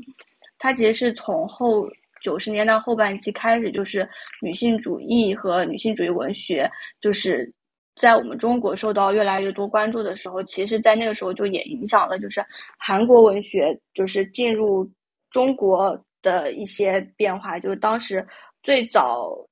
进入中国的呃，跟韩国相关一些韩国小说集，它其实是一些韩国女作家的作品选，然后到后面就是建交几周年的时候，当时也引进了一系列，就都是韩国文韩国女作家的一个作品，然后就可以补充这些。好的，谢谢啊。然后我想到我们博乔老师啊，也是写书人啊。博乔老师刚才上述两个问题啊，就有关那个日本文学，就是就中日韩文学界的互相那种互动，或者说呃，日本现在比如说那个呃社文学和社会的一些关系，你有没有一些从你的视角的一些补充？呃。补充倒是没有，但是我觉得是说，呃，有有一个现象，我自己其实觉得挺可惜的，就是就是在很很长的时间里面，呃，电影一直就是小小说一直都是呃滋养电影最主要的一个土壤嘛，这样子就是有无数的呃，就是就包括像李沧东本人他自己是个小说家，刚才这个小月老师也推荐了他的这个《陆川有许多份》和《烧纸》这两部小说集这样子的，呃，他们小说都是他们最重要。的营养，但是呃，在很多时候，尤其是日本吧，就是漫改这几年确确实实成为了一个特别主流的现象。我自己其实还是希望有更多的文学作品可以被改编，毕竟，嗯。呃，我我没有任何歧视漫画的意思，我本人也来不及了，来不及了。对对，是的，是的。然后这是，但是我还是希望就就就是说，有更多优秀的小说能够进行一些改编吧。这个是我觉得，这个在中国反而是这个这几年小说改编版权其实有一种欣欣向荣的感觉吧。嗯。当然，能不能改出来是另外一个问题。这个这个是我的一个小小的观察。这样。好的，那第一个问题我们过去了，然后第二位已经上麦了，然后叫瑞瑞林同学吧，好的。你可以那个把自己的麦打开，然后可以直接提问啊。樊叔好，那个沙老师好，小小新老师好。我想那个关有一个实质的问题，关于那个问沙老师的，就是那个咱们现在那个零零三号福建舰航母不是下水吗？这个事件在日本引发了怎样的一些反应或者一些报道？然后接着就是那个现在日本它不是加入了美国的这个印太框架？他这个外交政策跟美国越来越就是一体化，或者是比较紧密。他的这现现在这个东亚这个军事力量的一个被打破了以后，会不会导致日本的这个对华这个外交政策一个极端化？谢谢。好，好，你是一个军事方面的问题啊。我们从最柔软的文学来到了最硬核的啊这个军事啊。非常感谢你的提问啊。然后我把你一下麦，然后我邀请下一位啊，沙老师，你可以那个来那个回回复一下。第一个就是零零三。那个事儿，然后日本国内怎么看？然后就是现在，日本会不会未来越来越随着中国的军事崛起之后，未来日本人会不会越来越军事军事右翼化这个问题？不，我是，那么我先从你后面一个问题再答再答起吧。因为其实如果嗯常听我们东亚节目的话，其实我一直在重复一个观点嘛。因为其实不是存在说现在开始日本。跟美国的外交一体化或者军事上的一体化，它本来就是一起的，它本来就是一回事。就是说，实际上从战后以来，日本的它所有的外交的主轴，呃，或者是它的一个国防的主轴，其实都是以美国为核心的，这个从来没有变过。这个并不是说最近才开始这个事情，只不过是在此之前的话，日本可能更多是。呃，在处于一个幕后或者是一个支援的这样一个角色。现在的话是美国要把它推到前台来，我觉得更多是这样一种变化。但是两者关系的实质上没有，本质上其实是没有任何的变化，或者是有些什么哦，这是这几年突然发生的事情。我觉得这个可能并不是这样的，这可能只是我们的关注点的问题吧。所以说，你说零零三怎么样？因为我不是研究军事的人，但我只是从。呃，舆论的反应来看的话，日本国内的舆论反应来来看的话，呃，大概你可以总结嘛，就是说，哦，你好强，我好怕，对吧？就基本上就 是这种，基基本上就是这个反应，我好怕，然后我我要找人保护我，对吧？就基本上是这种感觉。我觉得这个可能是一个日本舆论也好，或者是他日本呃政府的一个比较嗯比较鲜明的一个态度吧，也可能也是为他的一些相关政策。找到了一些合法化的一些依据，或者是找到了一些借口，呃，这看你什么立场都可以理解了。我觉得基本上就是这么一个情况吧。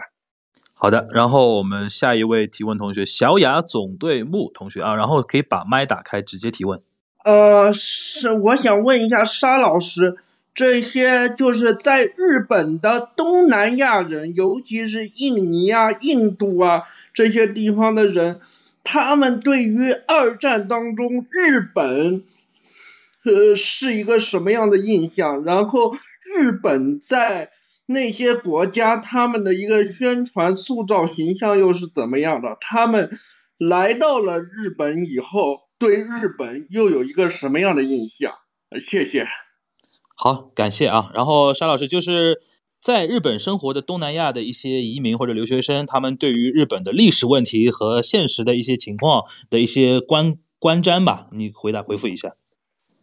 首先，第一点就是说，呃，东南亚或者是越南啊、泰国啊这些下面的游客、留学生，这些年在日本确实是越来越多了，而且甚至现在我看到，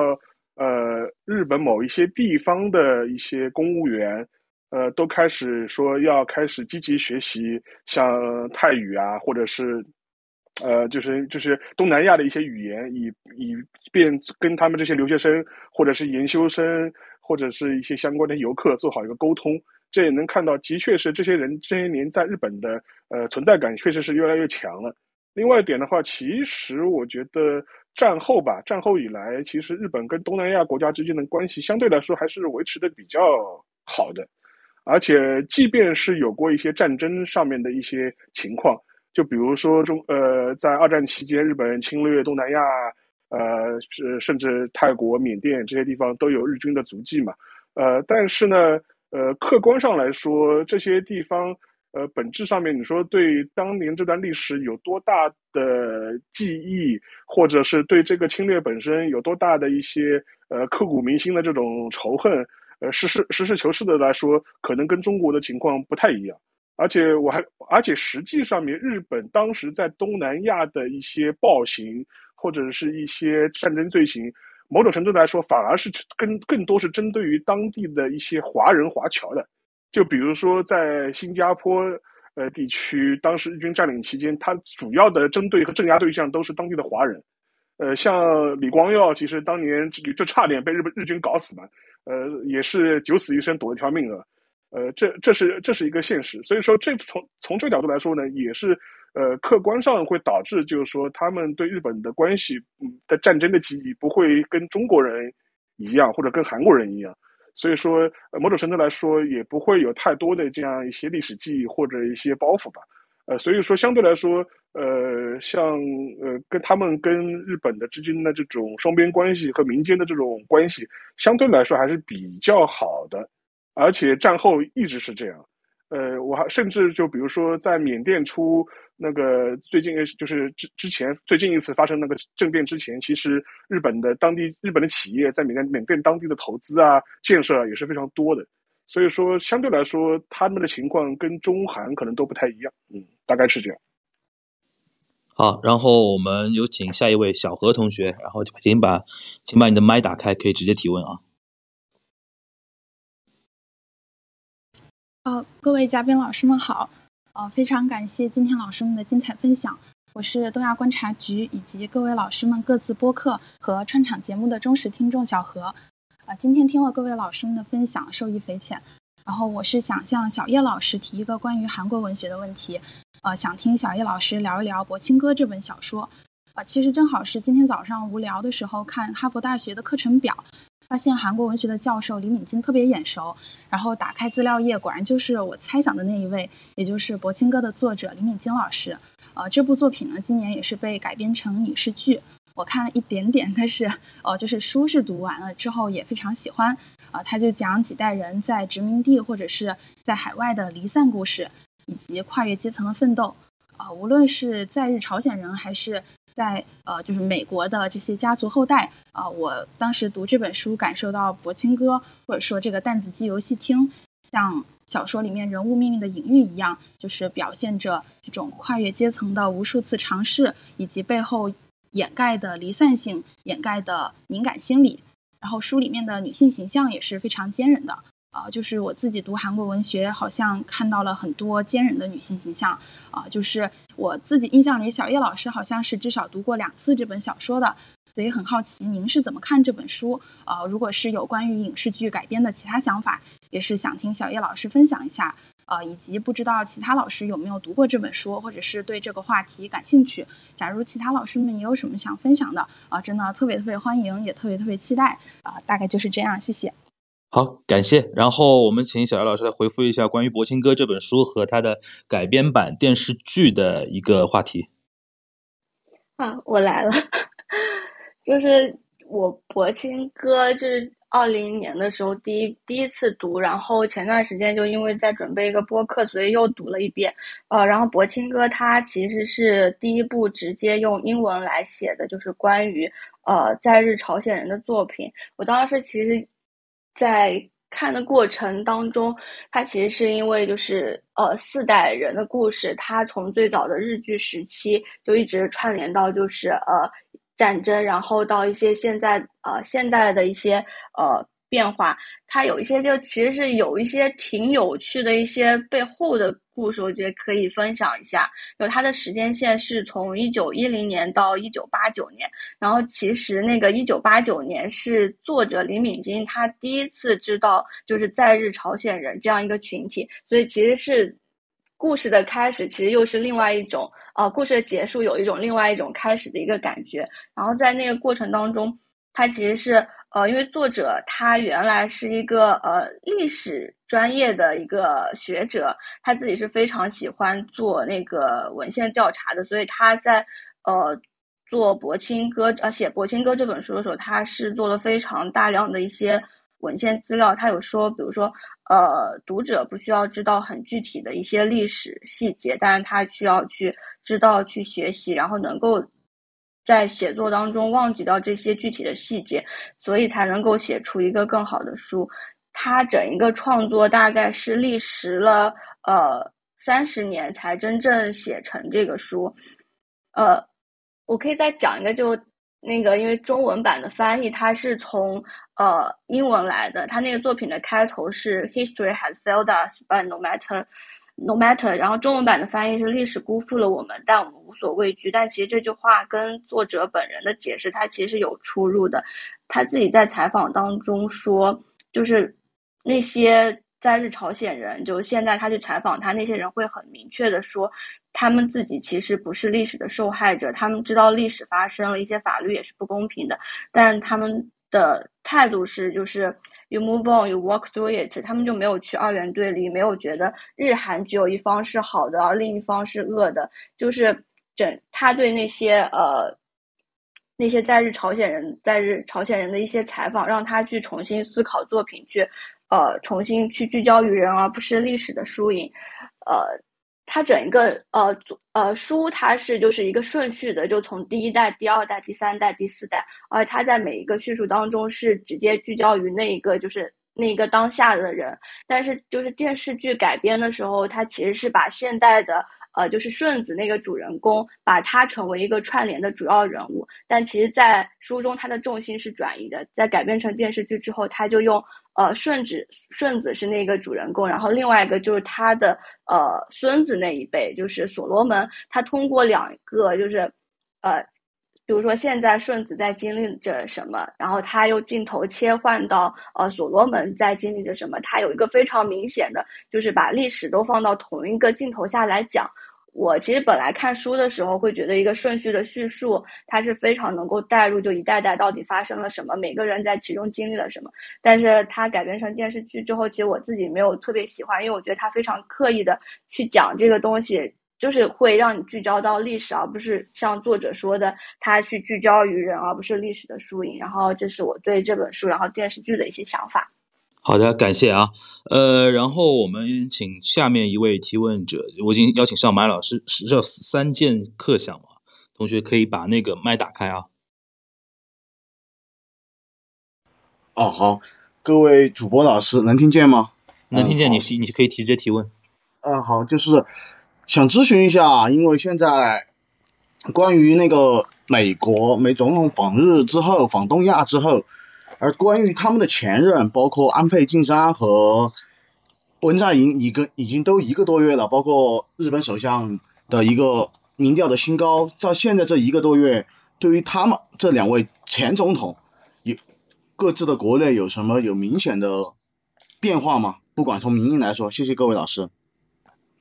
呃，我理解你的这个提问的意思，就是现在那个。拜登东亚行之后啊，然后这个东亚行，然后新的东亚互动形式对于文在寅和安倍晋三、金菅义伟这些呃前任的，这是日韩的领导人，他们在各自的政治圈层或者说国国内的一些呃地位啊，或者说一些处境的一些变化，我简单理解是你这个意思，对吧？对，格局有没有一个新的洗牌？好，谢谢好。好好的，谢谢。呃，然后那个小新先来吧，先说一下那个你身为投碎文，你先说一下。投碎文，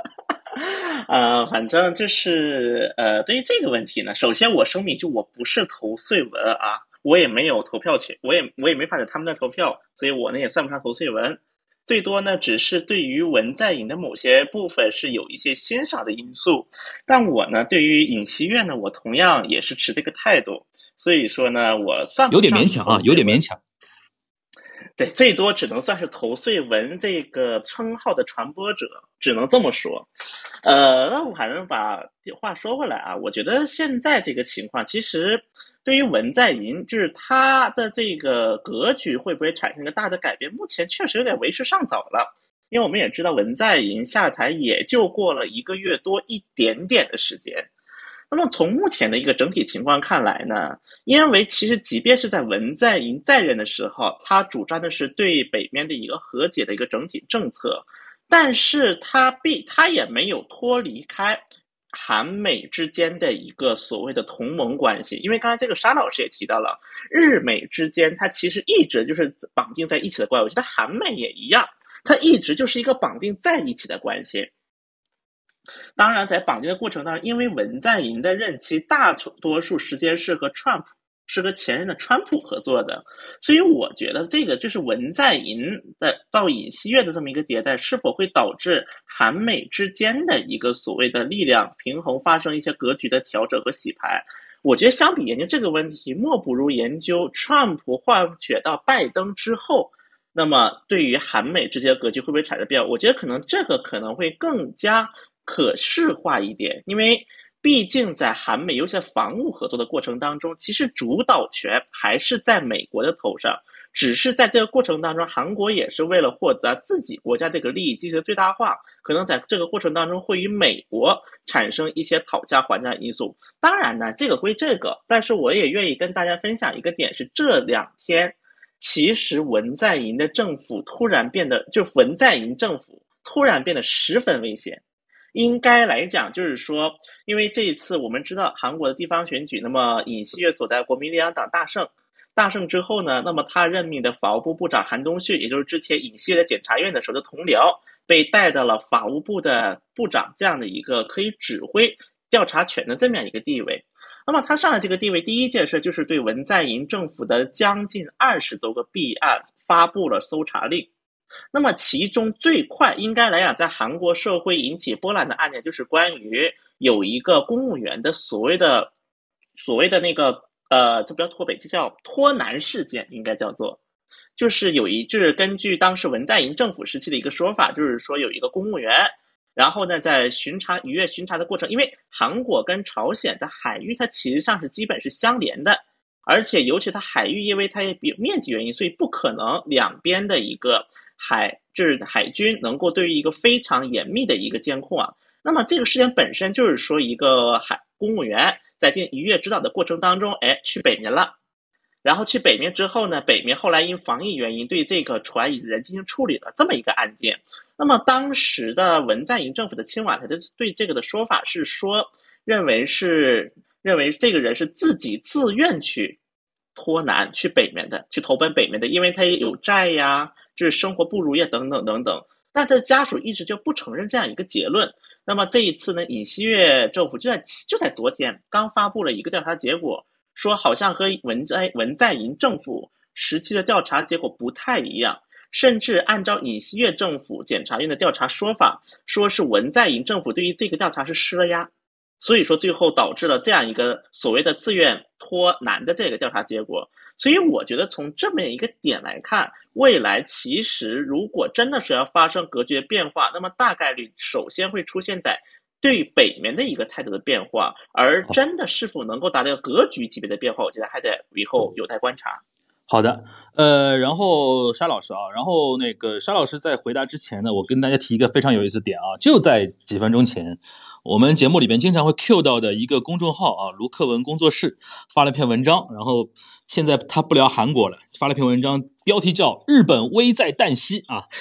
大家可以去关注一下。然后那个沙老师来聊一聊吧，就是关于那个安倍晋三，包括菅义伟，现在就是在这个格局之下，他们的立场和一些。呃，怎么说呢？态势的一些变化，你是怎么来看的？不，我觉得菅义伟的话，其实我觉得没有必要多聊了吧。他基本上就是已经他是安倍的代理人嘛，对对，已经是一个过去的人物嘛。他所以说，基本上将来在日本政坛，他基本上也不会有什么太大的一个作用，或者是他有他的一个发挥舞台的、发挥力量的一个空间。呃，反倒是安倍吧，安倍实际上面。即便现在就是说他已经卸任了一年多的时间了，很长，快将近两年的时间了，但实际上面我觉得他的政治影响力还是在的，而且将来我甚至也不排除他将来可能再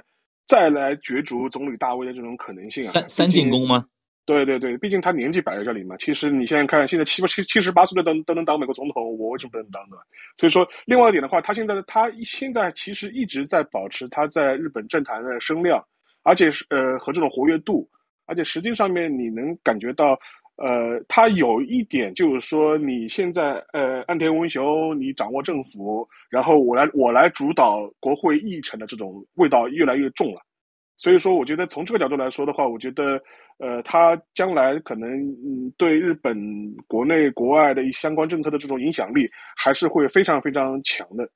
而且短期内可能也看不到有这个趋势有可能改变。更多可能会看到，就是他跟岸田文雄之间的如何较劲和那个斗法吧。然后这个这个这个是可以观察一下。另外的岸田的话，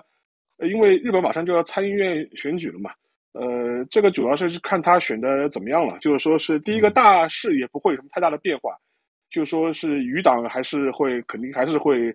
多数席位，无非就是看野党输得多惨，或者是 是维持是维持跟上一次差不多的状态，还是这次会输的比较多。无非是无非是看这个东西的，所以说我觉得，呃，所以说对岸田文雄来说，他的整个执政基础来说还是比较稳定的，而且实际上面，如果他只要不要出什么大的纰漏，或者出现什么灰犀牛啊这这种事件、黑天鹅啊这种事件呢，他甚至可以很稳定的做到二零二呃呃二零二四年、二五年，嗯，因为因为我们都知道，他上一个那个国会是选举是在去年去年底的时候进行的嘛，所以说如果他把这个四年做完的话，其实他是可以维持一个很长期政权的这样一个稳定性。所以说，另外一个，他只要在二四年的时候，在呃自民党党内总裁选举上不要出现问题的话，他的政权甚至可以延续到二零二五年都是有可能的。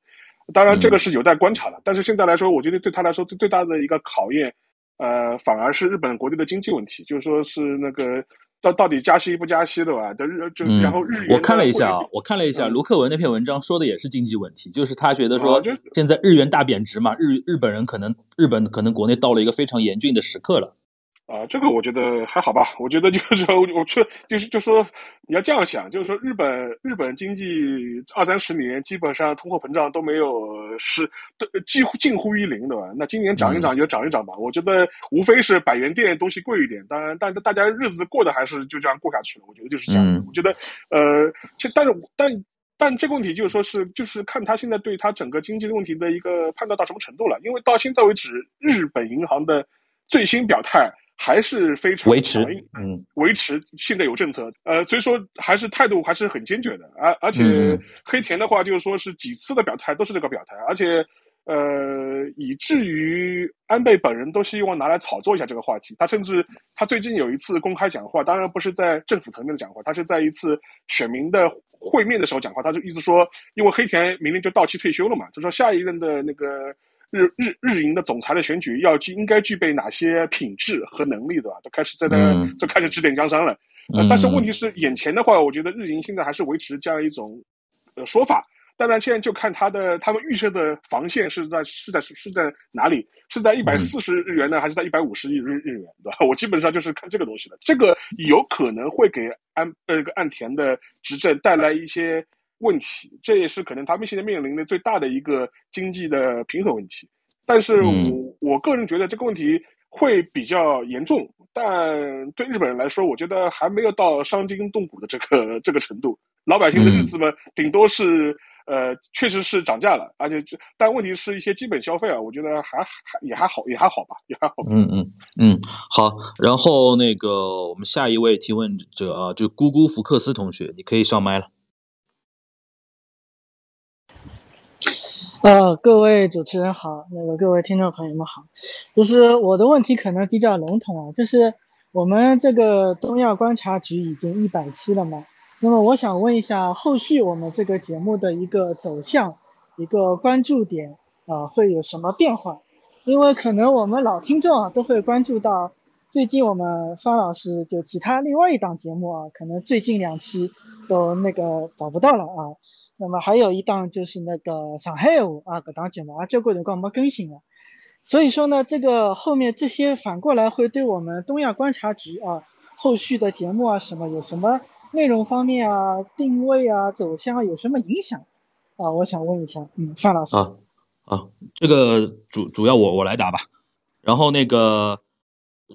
我觉得对于东亚的影响啊，几乎没什么影响，因为我们做到现在一百期，我们也没出现过什么。什么下架的一些问题啊什么的，反正就出现过几几次什么标题，对吧？标题可能有些时候太标题党了，然后那个呃后来那个改一下之类的。然后我们未来可能只是说在更多元化啊，就话题内容的更多元化，因为我知道这种东西众口难调嘛。有些听众他一直喜欢听我们唠那种震惊大事啊，对吧？硬核的一些话题。有些嘛可能会觉得说，哎，你你们上次聊美食啊，聊一些什么职场指南啊这些，我们挺爱听的。什么时候再有新的啊之类的？所以说周播节目嘛，然后又是一个我们现在每次录制都是在一定的。客观条件的限制之下，所以说在这种情况下，尽可能的，首先，我觉得对于东亚来说，第一个要务是坚持啊。不要停更，这是最最主要的。至于说未来在不停更的基础上，如何多做多元化的一些探索，然后更欧本啊，有有更多元化的一些嘉宾的一些参与，让节目有更多的一些面向啊，这是我们未来想多做努力的一些事情。至于跟别的节目像，尤其我比如说锦湖端啊之类的一些节目的一些情况是不太一样的啊，因为毕竟那个东亚观察局还是倾向倾向于聊海外嘛，要聊日韩一些话题，所以说那个可。能遇到的一些呃限制相对比较少一点啊，这是我的一个回应啊。然后那个我们邀请下一位同学上麦，Secret Guardian 对吧？然后那个你可以把麦打开，问提问了。呃，各位老师好，能听见我的声音吗？你可以提问，听得见。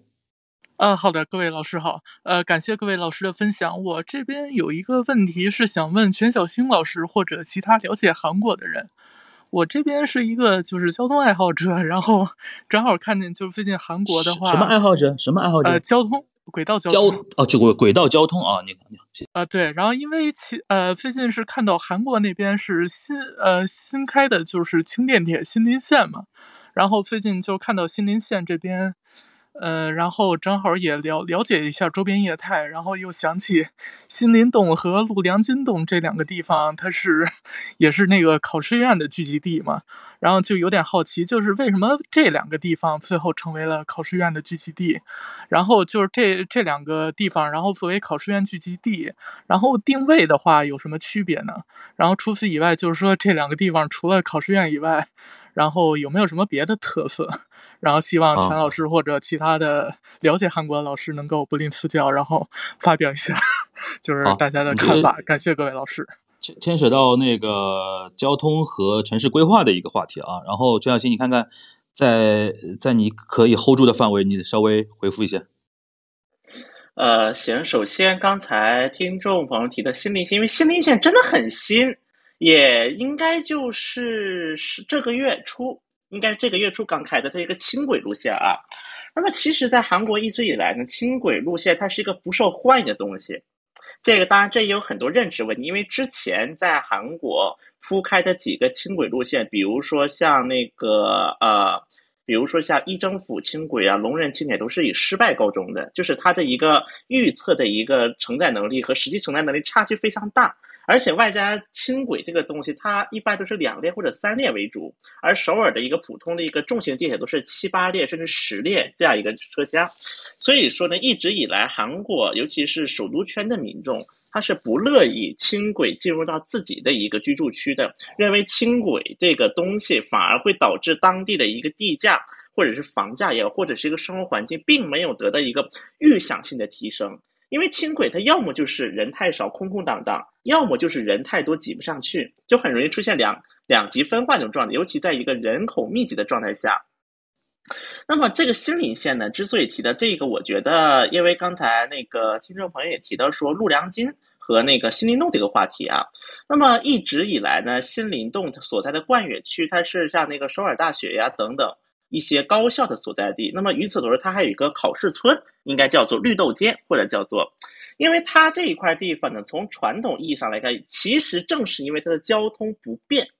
像比如说新林洞的话，因为它一直以来只有一条二号线，而且只擦过新林洞的一个周边地区，它就不进新林洞的内部。包括大家应该都知道，是在韩国有个梗叫做“首尔大三大傻瓜”。那么其中一个就是说，从二号线首尔大地铁下来走到首尔大的人，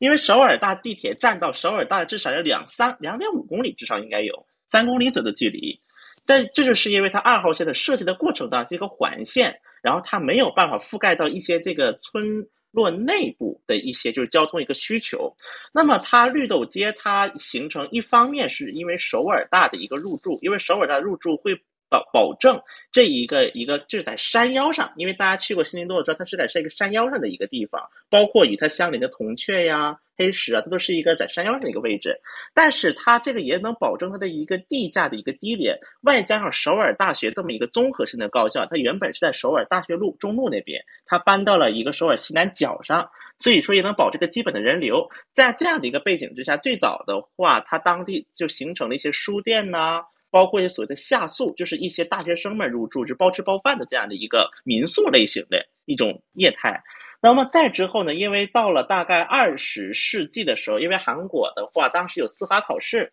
司法考试、行政考试、外务考试。等等一系列的，就是一系列，就是因为它这个地方，首先它靠近大学，而且因为地偏僻，所以导致地价便宜，房租便宜，外加它在山腰上，所以没有很多奇奇怪怪、复复杂杂的一些娱乐设施，又特别的僻乏，所以在三者的共同形成之下，会导致新林洞绿豆街这么样一个业态，一个考试村在周边诞生。那么这一次新林线它进入到了考试村周边，甚至连到了首尔大学的。正门口就冠岳山站，那么这样的一个业，它其实表示首尔市的一个城市战略，一个城市大的一个规划正在在，尤其是这近几年以来在发生一系列的变化。因为这个新林县它最早成立的时候，它就是定，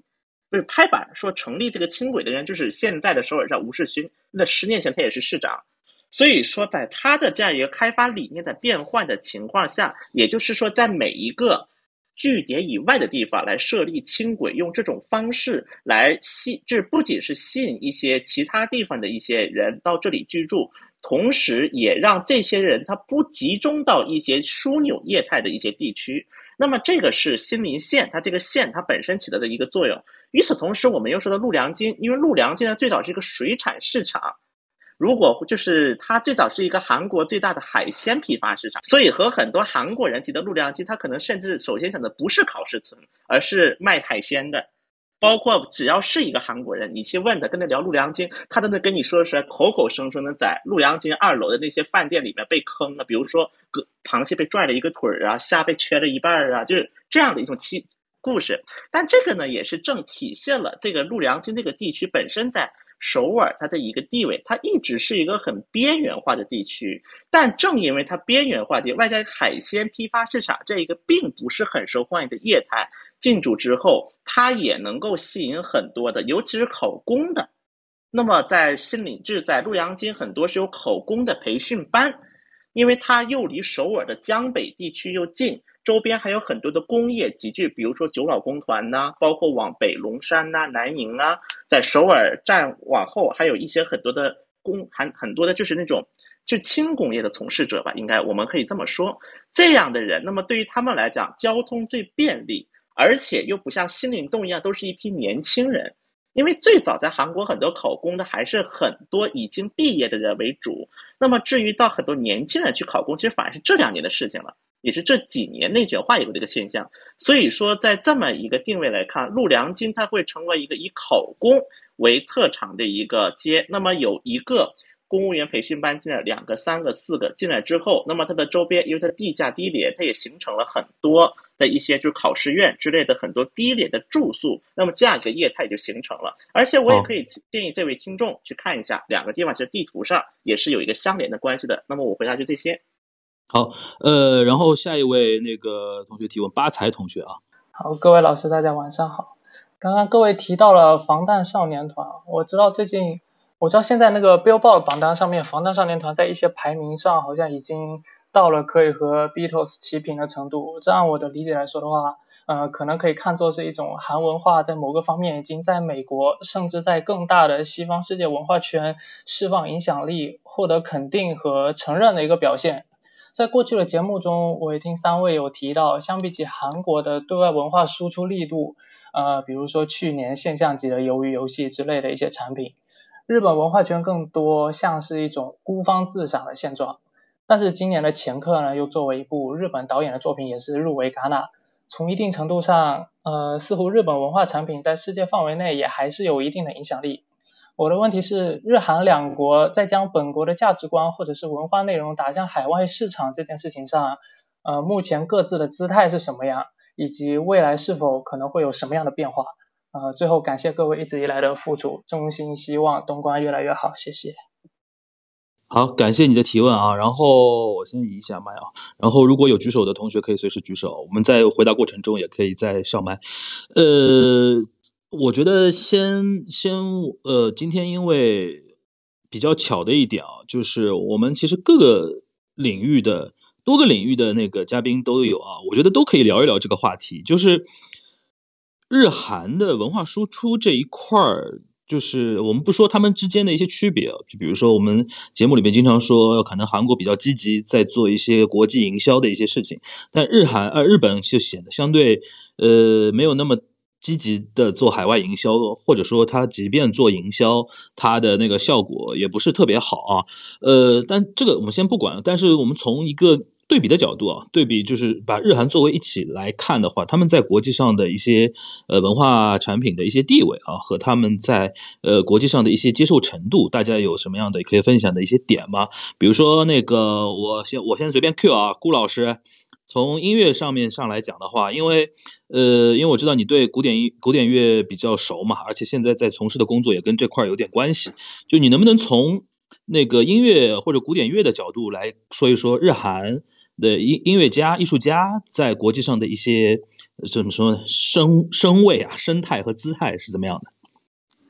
其实就是说，如果说古典的话呢，就是日本的在国际上比较早成名的这些所谓的大师啊，就是以小泽征尔为代表。其实他们的这个世代比较早一点，基本上在上个世纪六十年代到七十年代就已经成就了。而且呢，基本上日本其实由于它跟就战后跟美国的这个亲属关系啊。就基本上就是日本的音乐家能够踏上世界舞台，主要的一个舞台还是在美国。其实就是他们当然有很多音乐家是很向往欧洲这种有文化积淀的、很传统的这种地方，但实际上就像小泽他的背景也是在欧洲。就是没有成功，没有获得真正的成功，就是到美国以后，他才真正的就是说被美国人认可，出口转内销嘛，就回到日本以后才出名的。那么另外一方面呢，就是他们比较大的一个特色，就是他们很重视自己国家本土的这个真正扎根的一些人物，比如说，其实二十世纪就是二战期间，就是呃日剧。对上海进行这个，包括就是伪满洲国啊，就是进行这个占领的时候呢，其实有一些文化输出。这当中有一个很重要的人，就是大家可以去找，叫就是叫招比奈隆。那这个人在在伪满洲国，在上海都有长期的这个指挥的工作。后来回到日本以后，成为了就是日本就是国内国民或者说爱乐者觉得他是最高的这个指挥，是高于小泽的这个这个地位的这么一个人物。那么。这两个人就体现了，我觉得就很明显的看出，就是日本人的这种风格，就是他认为，就首先本位的这种意识是非常强的，就是满足国内的需求，获得国内的这个认可是很重要的，不管是受众还是这个艺术呃舞台上的人都是这样去看的。那么另外一方面呢，就是韩国呢，我觉得他们相对来说对于欧洲的这种亲属关系还是。比较强，他们对文化上面的这种溯源的这种态度是比较强的。就是你会发现这两年，如果就在疫情前的时候，我经常去欧洲旅行的时候，在音乐厅碰到的最多的其实是韩国人，不是日本人。就他们对于柏林啊，像这个慕尼黑啊这些城市的这种文化生活的占据和崇拜，就是是比现在比现在的日本年轻人要多得多。当然，很多是这个，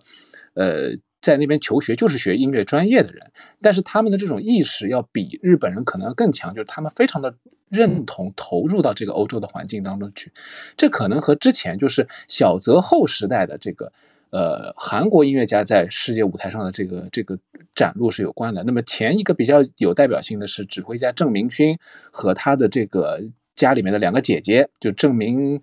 郑金和和郑明和吧。就这些，这个郑氏家族，其实在这个日本啊、韩国的这个古典音乐起崛起是非常关键的一个一个一个人物。当然，这个我我觉得全老师肯定更知道他们的一些细节。那么这几年呢，就是韩国的这个古典音乐明星当中最有代表性的就是这个赵成真，因为他获得了上一上上一轮的这个肖邦的冠军之后呢，就是在整个世界上都引起了一个韩国的这个风暴吧。就是跟其实防弹少年团，我觉得都差不多，就他在古典音乐圈就是一个非常大的一个一个 icon 一个象征。然后呢，他的一个大的特点就是，呃，在获得了肖邦比赛冠军以后呢，他几乎就不回韩国了，他非常谨慎的回韩国，因为他知道一回韩国就演出就要爆炸，就是一一票难求，然后大家疯狂的追星，所以他更急切于在欧洲、在美国快点占路占据这个山头。就找各种机会，包括替补啊，在各个民团当中去临时可能救场、救一些大师，就老大师的这个场等等，去想办法占据这个舞台。而相对来说，日本的音乐家，他这个年代的，包括这一次这一届的这个肖邦比赛，有两个日本人进了这个最后的这个呃决赛，六个人就是等于说是算是获奖圈的这个决赛圈的这个重要的选手。都把自己就是本国的市场还是很重要，就是他们获奖以后第一时间回国，第一时间搞巡演，然后第一时间去去就是刷自己在国内的存存在感，去去满足国内的观众的需求，这点上还是很不一样。这我觉得可能还是日本的这个文化，就是文化界，包括从事西方文化的这些人，他们其实对于本国的这种文化的这种。地位的追逐追求还是很拼的，就很卷。本身这个内部卷，而且卷完以后，他还不愿意轻易的撒手，说我到外面去寻求这个源头。比如流行音乐当中可以看到，七十年代末的时候，到八十年代，其实一直有日本的流行歌手想到美国或者欧洲去，这个这个找寻自己的地盘，但是大部分都是失败的。呃，失败的一个很重要的原因就是他们在国内。当红的时候呢，都是因为这个国内就是日本有独特的一些他们对音乐的比如审美，特别像七十年代末的时候，那个 Pink Lady 是非常非常典型的一个代表，就他们获得的是日本人的对于这些就是当时这种就是双人女子组合唱跳组合这种审美的这种需求。但是这些曲风你搬到美国去以后，其实它是一种就是和洋折中的代表嘛，就是既有日本人的味道，又同时又又在好像在模仿美国的流行音乐。那你到美国去开拓市场的时候，美国人其实是完全就无感的，所以他们很快获得失败以后，再回到日本，已经已经就是崩盘了嘛，就整个包括组合解散啊，后来就是说就是完全卖不动啊等等。其实有很多就是日本国内对于他们的一种表现，包括对他们这种战略选择的这种这种失望在里面。但韩国人，我觉得可能他们更希望自己的偶像在世界上去去发光发热，你去获得这个认可，甚至他以一种。我就是一种韩国的偶像质感，去去比较纯粹的去打动别人。那么这这种做法呢，可能在流行音乐当中比较比较失利，但是在啊，在日本的流行音乐比较失利，但是在日本的，比如说我们现在看到像已经。盖可以盖棺定论的一些，比如动画片啊等等这些方面，或者电影的就艺术电影方面的这种道路的探索都比较成功。可能恰恰在于这一些创作者，他们在创作本本身创作的时候，没有太意识的说我要去，呃国际化，或者我要去谋谋求这个本土的创作。你问他们一些，比如说现在日本的一些艺术家，或者比较前卫的一些，或者小众的，呃一些。流行音乐团体他们的一些立场，其实他们本身并没有说我一定要立足于某一个市场来来定位来创作，但是他们可能就会比较多的，就是找到自己个性的声音之后会成功。那么这里面，比如说像 Perfume 啊，这些就是比较有典型意义的，就是可以国际化，但它已经在国内做到足够大市场。而且它还谨慎的推行国际的这个市场的这个这种组合，就会比较在日本会比较多。那么一旦它的这种多元性在各个领域如果都生发出来的话，你会感到感觉到就是日本的文化属于在各个层面上都有一些国际化的影子，但是他们从来没有就是或者说大部分时候没有刻意的去说我要在国际上拿到 top one，或者是是不用不去争这些名位次啊为目标的。呃，我的一点观察是这样。好，感谢顾超老师啊，因为顾老师也是做那个天方乐坛主持人主播的，所以说非常丝滑的 Q 到了日本的那个动漫界跟那个艺术电影这一块啊。那个小麦老师，那个身为那个日本动漫的一个爱好者啊，就是我们也知道那个日本动漫它也没有特别强大的，或者说也没有这种意愿，就是做海外营销嘛，但不可避免的就是他的作品很多是受全球的一个。追捧啊，但是我觉得我是觉得说内容好过他的营销啊，这是这是日本的一点啊，这就关于这一点，就日本的那个动漫的海外营销或者国际市场或者国际的一个认可接受程度，你有自己的一些观察吗？嗯，我刚才在听那个顾老师讲的时候，其实也有也有一些那个启发哦，就是呃，我结合那个就是自己的在动漫方面的观察，就是跟大家分享一下，呃。其实日本动画片的话，它在它还是也对外对海外的输出也有一个过程。它在那个战后，就是五十年代的时候，就是刚刚呃开始就是萌芽现代的这个动画产业的时候，它。其实比较强调的是，就是会有比较有意识的去向海外去输出，所以当时像东映，就是现在比较日本比较大的那个动画公司，他在当时的总裁他就提出。呃呃，会去做一些就是海外的神话传说啊，或者海外的一些故事的题材，那么就适应，就是想让这个作品能够走出呃日本国门，然后呃传输到那个就是世界各国，然后也是传递一种就是战后就是日本想要重新跟呃世界就是和好，呃走那个接受普世价值这样的一个意向。呃，所以当时动画日本的动画片的话，有很呃就涌现出很多那个就是就是世界名著类型的这个动画片，呃，然后到了七八十年代的时候，其实他们在走那个海外路线的时候，也会比较迎也会有迎合那个海外市场的一些动作，比如说像那个嗯，就是超时空要塞，呃，之前也是有引进到中国，然后引进到美国一些地区。然后，呃，当时为了引进美国的话，他是做了一些改编，就是改编成那个叫后来叫太，我们引进的时候名字叫《太空堡垒》，然后把那个剧情、把那个剧集做了删改，然后把那个就是呃，还跟其他的那个动画片就是剪辑结合在一起，然后为了符合就是美国的那个电视动画输出的这个要求去改动。那么到八十年代后期，就是日本本身本土的这个就是动原创动画开始起来了，像那个大友克洋啊、宫崎骏啊这一批人，就是原创动画开始起来以后的话，它后面的一个海外市场的输出的策略其实也有一个比较大的一个改变，就是呃到呃大友克洋阿基拉八八年以后的那个阿基拉，还有就是九十年代的那个攻壳机动队以后，呃。开始是欧美市场开始主动的来，就是主动的 get 到了那个日本动画的这个这个点，然后开始就是呃主动的要求就是能够输出到他们的市场上面去。那么从呃从九十年代八十年代以后，就是这个原创市场的话，就相对相对来说，就像刚才顾老师说到的，它更多的会优先满足本土市场的呃一些要求。然后去制作这个动画片，然后到最近几年的时候，其实我感觉这个日本的动画片的话，它更多的呈现出来一种比较国际化的那个面貌，就是它在七八十年代之前，它的很多的跟国际的一些合作，除了输出以外，在制作方面的话，它会外包给到呃大中华区的呃一些那个公司，然后还有韩国的公司。那么，呃，到现在的话，很多是一个比如资本层面的一个合作会变得更多。像最近几年那个网飞的一些合作，呃，就是就是有那个就是网飞这边来出呃钱，然后由日本这边来就是日本的工作室，然后他们来策划呃这个主题，然后去宣传，就就就会更就是它。不像那个韩国，他可能韩国这边的话，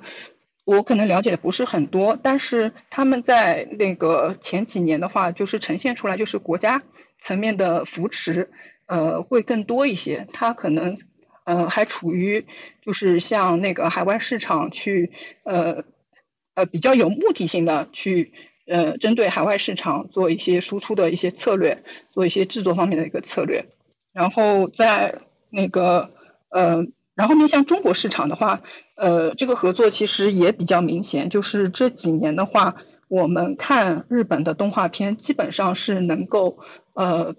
呃实时的能够在中国国内的一些渠道上面能够看到呃日本的一些对哔哩哔哩啊这些呃动画片，这个是在九十年代之前应该是不可想象的。所以它整个的一个运作，我觉得已经比较成熟，比较。嗯，国际化了，就是两个国家可能策略和阶段都不太一样啊，这是我的一个分享。好的，然后博成老师，你对于那个艺术电影这一块还有什么要补充的吗？啊，我我我其实没有什么补充的了，我其实就是想说，呃，我其实就是讲一点我自己的观察，非常短，可能就二十秒这样子。我曾经在海德堡的海海德堡的火车站里面，包括我最近有朋友在哈佛大学旁边的书店里面，都看见了日本动漫，就是日本动漫，而且都是翻译成德文和翻译成英文的日本动漫，所以我觉得。呃，日本动漫虽然说日本人可能自己对于推广这件事情不是说呃那么的非常的凶和有策略，像韩国这样有很高的自觉性，但是我觉得日本动漫因为它的很多特性，在全世界的自来水其实是非常可怕的。这个是我的一个非常简短的分享。好，然后小叶老师，那个你能不能跟我们说一说韩国人是如何营销自己的文学作品的呢？是主要是通过？呃，什么模式呢？是通过像博清哥这种，比如说改编之类的，然后倒过来再销他们的那个文字的产品吗？呃，博清哥他其实是跟那个就是电视那边制作人，他有很强的一个关系。看到这本书，然后用这本书，就是比如说他去测试，就是身边就跟他有同样背景的呃这些人，然后才觉得说可以去做这个书的一些影视化。然后韩国的话，他是因为有那个韩国文学翻译院。它其实是在各个方面，我觉得都是很，就是很积极的去促进，就是韩国文学走向世界。比如它有那个杂志，就我刚刚提到，就它的那个杂志名字之前叫做 List，然后在零几年还是一几年的时候就变成了呃 Korean Literature Now，然后是这个杂志。当时最开始的它其实是各个语言都有，但后面的话它就现在就变，当时是中文也有。后来就变成是只有英文，在这个过程当中，他把那个就是对韩国文坛的介绍，其实是非常非常及时的。就我们现在能够了解到，比如哪个作家又，好像他最近就是有新书，他的那些呃，就是读者的反馈不错，他会很及时的，就是放到那个呃。杂志上，而且它那个杂志是配合那个官网，就包括影像的一些采访，呃，书的片段，它都会一起放出来。然后再就呃对外上面，它整个出版，然后翻译，然后营销，它各个环节都会有非常实质的一些资金的支持。另外，它每年会有那个 K Talks 那个呃对谈活动，它是跟世界各国的出版社合作，呃。他们韩国会出一个呃作家，然后这个作家是在这个国家这段时间，比如说新出了一本书，然后呃就当地的那个国家就会呃去匹配一个就相关的当地的作家，然后来进行一个呃实时的一个直播。另外他们还会有那个文学上面的那个圆桌会，出版社他就可以通过这个圆桌会去了解自己感兴趣的问题，呃比如说。它的科幻是到了一个什么样的一个程度？有哪些作者是值得引进的？就在这种圆桌会上，都可以非常直接的去了解这样子。嗯，然后就韩国文学上面是呃这么一个情况。好的，然后我觉得最后我们想让曲小新跟沙老师，我们各自花个两三分钟时间，因为我觉得最后这个我们这个问题啊，落在这个点上，我觉得挺好的，就是它是一个涉及到中日韩很多一些怎么说呢，核心。核心三观的一些话题啊，就关于怎么怎么样保护本国文化，怎么样让本国文化出海。或者怎么样，这种民间跟官方互动来做到做成这么一件事情，这其实，呃，我觉得其实我们三个国家的做法和想法其实都各不相同啊。我觉得最后落在这个问题上，我们来花个几分钟时间，各自来从这个角度来总结一下，就是这三国在这个文化呃领域的出海问题上的一些态度吧。要不小新先来？嗯，OK，我觉得。其实我因为前面我觉得几位老师观察的已经都非常透彻了，而且就是也从各个领域就说了很多实际很实质上的东西。我觉得其实归结起来，首先第一个就是一个心态问题。我觉得就是韩国民众，包括韩国的文化界，甚至韩国的官方，他如何去看待这个文化出海？就在他们眼里，比如说文化出海，甚至是他们的文化出去之后。就期望达到什么样的效果？我觉得这一点韩国人是非常的明确的，就他们非常明确知道，并且他们非常明确想去获得某一个目标。我觉得这个他们第一个是很明确的，就是包括他们会认为说，比如说我们的文化在欧美大放异彩是一件大好事，那么可能甚至是相比于在周边国家，可能在欧美如果能够大放在。大放异彩，这是更好的事情，因为像韩国其实也经历过一个非常急功近利的阶段吧，我应该说是，因为我们知道，其实韩国文学真正在世界范围内，包括在国内呀，包括，因为我觉得韩国国内在国内，这韩国文学在国内以及韩国文学在全球范围的一个就是崭露头角，都这个两个距离不是很远，这都是发生在近期、近几年或者是近十几年的事情。那么我像之前我也听说过，比如说韩国当时也有过，就是拿诺诺贝尔文学奖作为一个目标，然后为了这个呢，就是可能粗制滥造的翻译了很多很多的作品，但是这些作品当翻译成了一个不同的文字之后，那么他的一个感受啊，其实也都会发生很大的差异，甚至是在接受程度发生很大的差异。所以我觉得第一点在出海方面，韩国人他非常妙的一点是。他其实是去研究过当地的一些就是接受程度的，就比如说我怎么把这个产品推出去，或者我做出什么样的产品，在当地会引起一个很大的反响。说实话，完完全全的那种韩国化的内容，在国外完完全全获得欢迎的例子，可能只有一个鸟叔 的那刚刚 style，那个真的是一个偶然。但我觉得照着那个之后，大概率来讲，至少韩国现在对外呈现的文化产品。如果拿到韩国本土不一定是百分之百受欢迎的，就比如最早的《雪国列车》，那么其实很多看过导演的电影的应该都知道，其实，在很多看过导演，包括很多韩国国内的影迷来讲，那么《雪国列车》并不是他们最爱看的电影，但是在欧美这套就通了。还有一点就是，包括刚才提到的，就是一个日本的一个动漫，因为其实日本的动漫，像比如《蜡笔小新》呐，就等等之类的。那么在韩国，它也是引起了比较大的一个反响。应该作为在日本的文化产品里面，我觉得这个在，因为其实这个很重要一个点也是归功于当时韩国的引进方，也就是韩国方面在引进的时候，他们无论是对于就是画面的一个修改，可能小到一个路名、一个地铁站名，比如说看蜡笔小新的话，应该能看的就是有一个画面在韩国版的蜡笔小新里面，它有一段主题曲是韩国歌曲，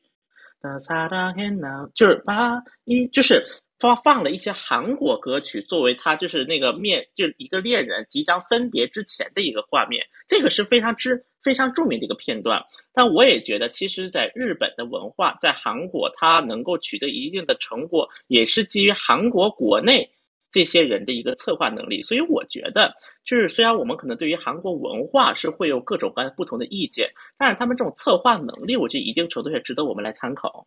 好，然后沙老师。呃，我觉得这个话题，我觉得其实之前也聊过好几次吧。因为，但是我觉得呢，其实日本早些年它确实是它不是很积极主动在做这个事情，但是我觉得这些年可能或多或少也会有些变化。像之前我们聊到过，像网飞的这种模式进入日本之后，其实对日本的文化产业还是有很大的这种触动的。所以说，我觉得呃，渐渐的他们可能也开始会呃有一些改变。其实前两年日本政府推推过一个这个战略嘛，就酷日本嘛，酷 Japan，我们节目里也聊过。但是这个结果的效能现在来看呢，确实是比较一般，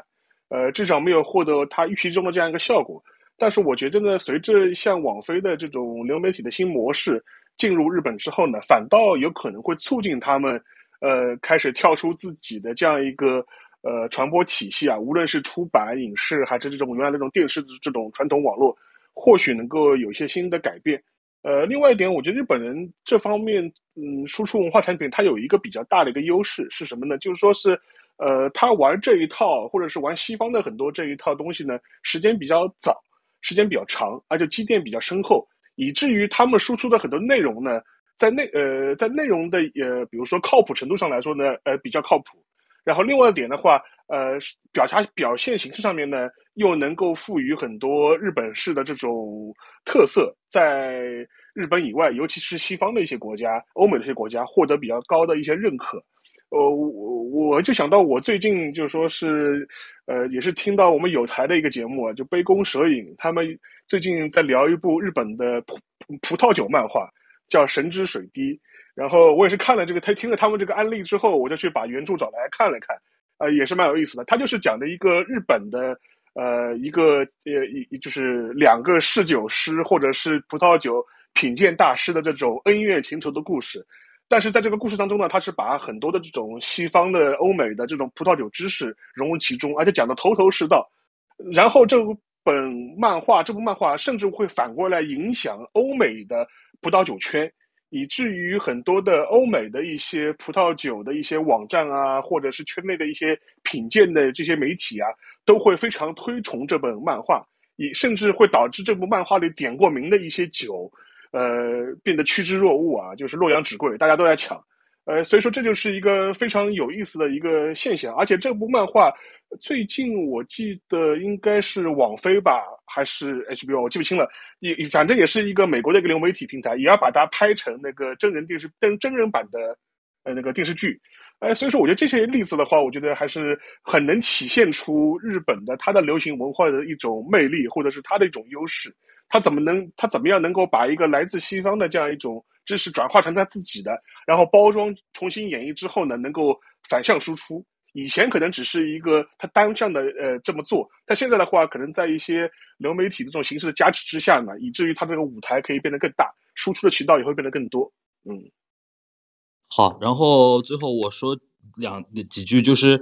呃，我觉得大家可以看这么看这个问题啊，就是日韩输出文化的一些经典案例，我们基本上可以这么分析：韩国基本上是用一种什么心态？就是我要掌握欧美的一些语言、一一些密码。你们是怎么玩的？你们的审美是怎么样的？比如说刚才小新提到鸟叔之类的，他们其实都留美嘛，然后学的都是人人家的那套语言体系，然后出来做自己的文化产品。你哪怕包括最新的一些偶像 idol 一些东西，他的音乐风格，他的一些呃审美的一些趣味，其实都有这种问题，呃，都有这个这个优势在。然后他们的一些打法，日本呢，就像刚才邵老师提到的那本关于。葡萄酒的那个漫画也好，关于那个是日本的动漫也好，它的一些画风可能受到原来那个欧欧洲的一些那个画风的一些影响啊之类的，或者说之类的。然后还有它日本的一些流行文化，我们会看到它基本上就是。先吸收一点海外的东西之后，然后玩出一套自己的一套新的东西，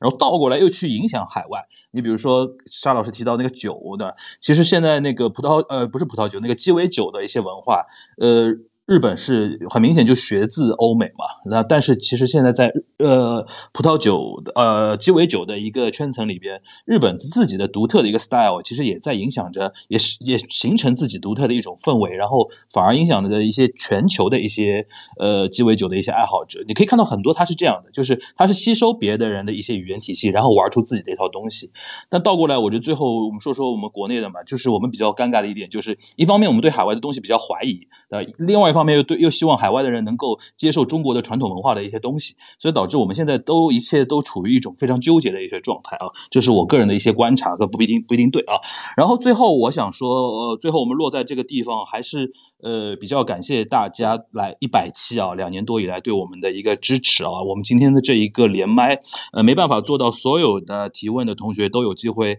呃上麦，然后问到那个主播或者嘉宾啊。但我们想说，通过这么一个形式啊，跟大家表示一些我们的感恩之情啊。就像刚才邵老师提到的，我们我们惊讶的发现说，两年多的时间，有一些人就听着我们节目。也伴随着他人生的一些呃变化阶阶段的一些变化，我们觉得说也是我们做节目的一个意外之喜啊。呃，还是回到呃之前的一个回应，就是后面的我们东亚观察局还是要以坚持周更不不停更为主啊，尽量的在这个基础上给大家奉献呃多元的一些内容啊，要希望大家能够呃支持我们继续那个关注东亚观察局的一个成长啊。随着播客的这个圈层越来越呃流量越来越大吧，希望。我们未来也能够见证它的一个呃成功啊，渐渐的一个成长，好吧？呃，今天因为是已经快到十点了啊，已经不早了，也非常感谢呃顾超老师，然后小麦老师，然后小瑞老师，然后博乔老师啊，最后身为嘉宾啊，今天参与我们今天这一场的一个连麦，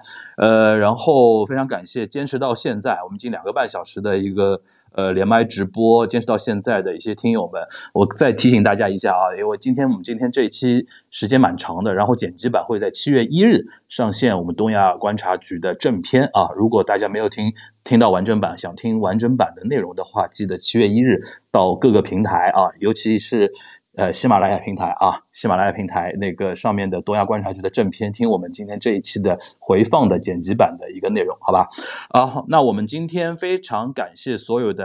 呃主播、嘉宾还有听友啊，然后我们今天的东亚观察局第一百期特别连麦节目就到这边。最后我们那个大家都把麦开一开，然后跟大家表示一下感谢吧。来，那个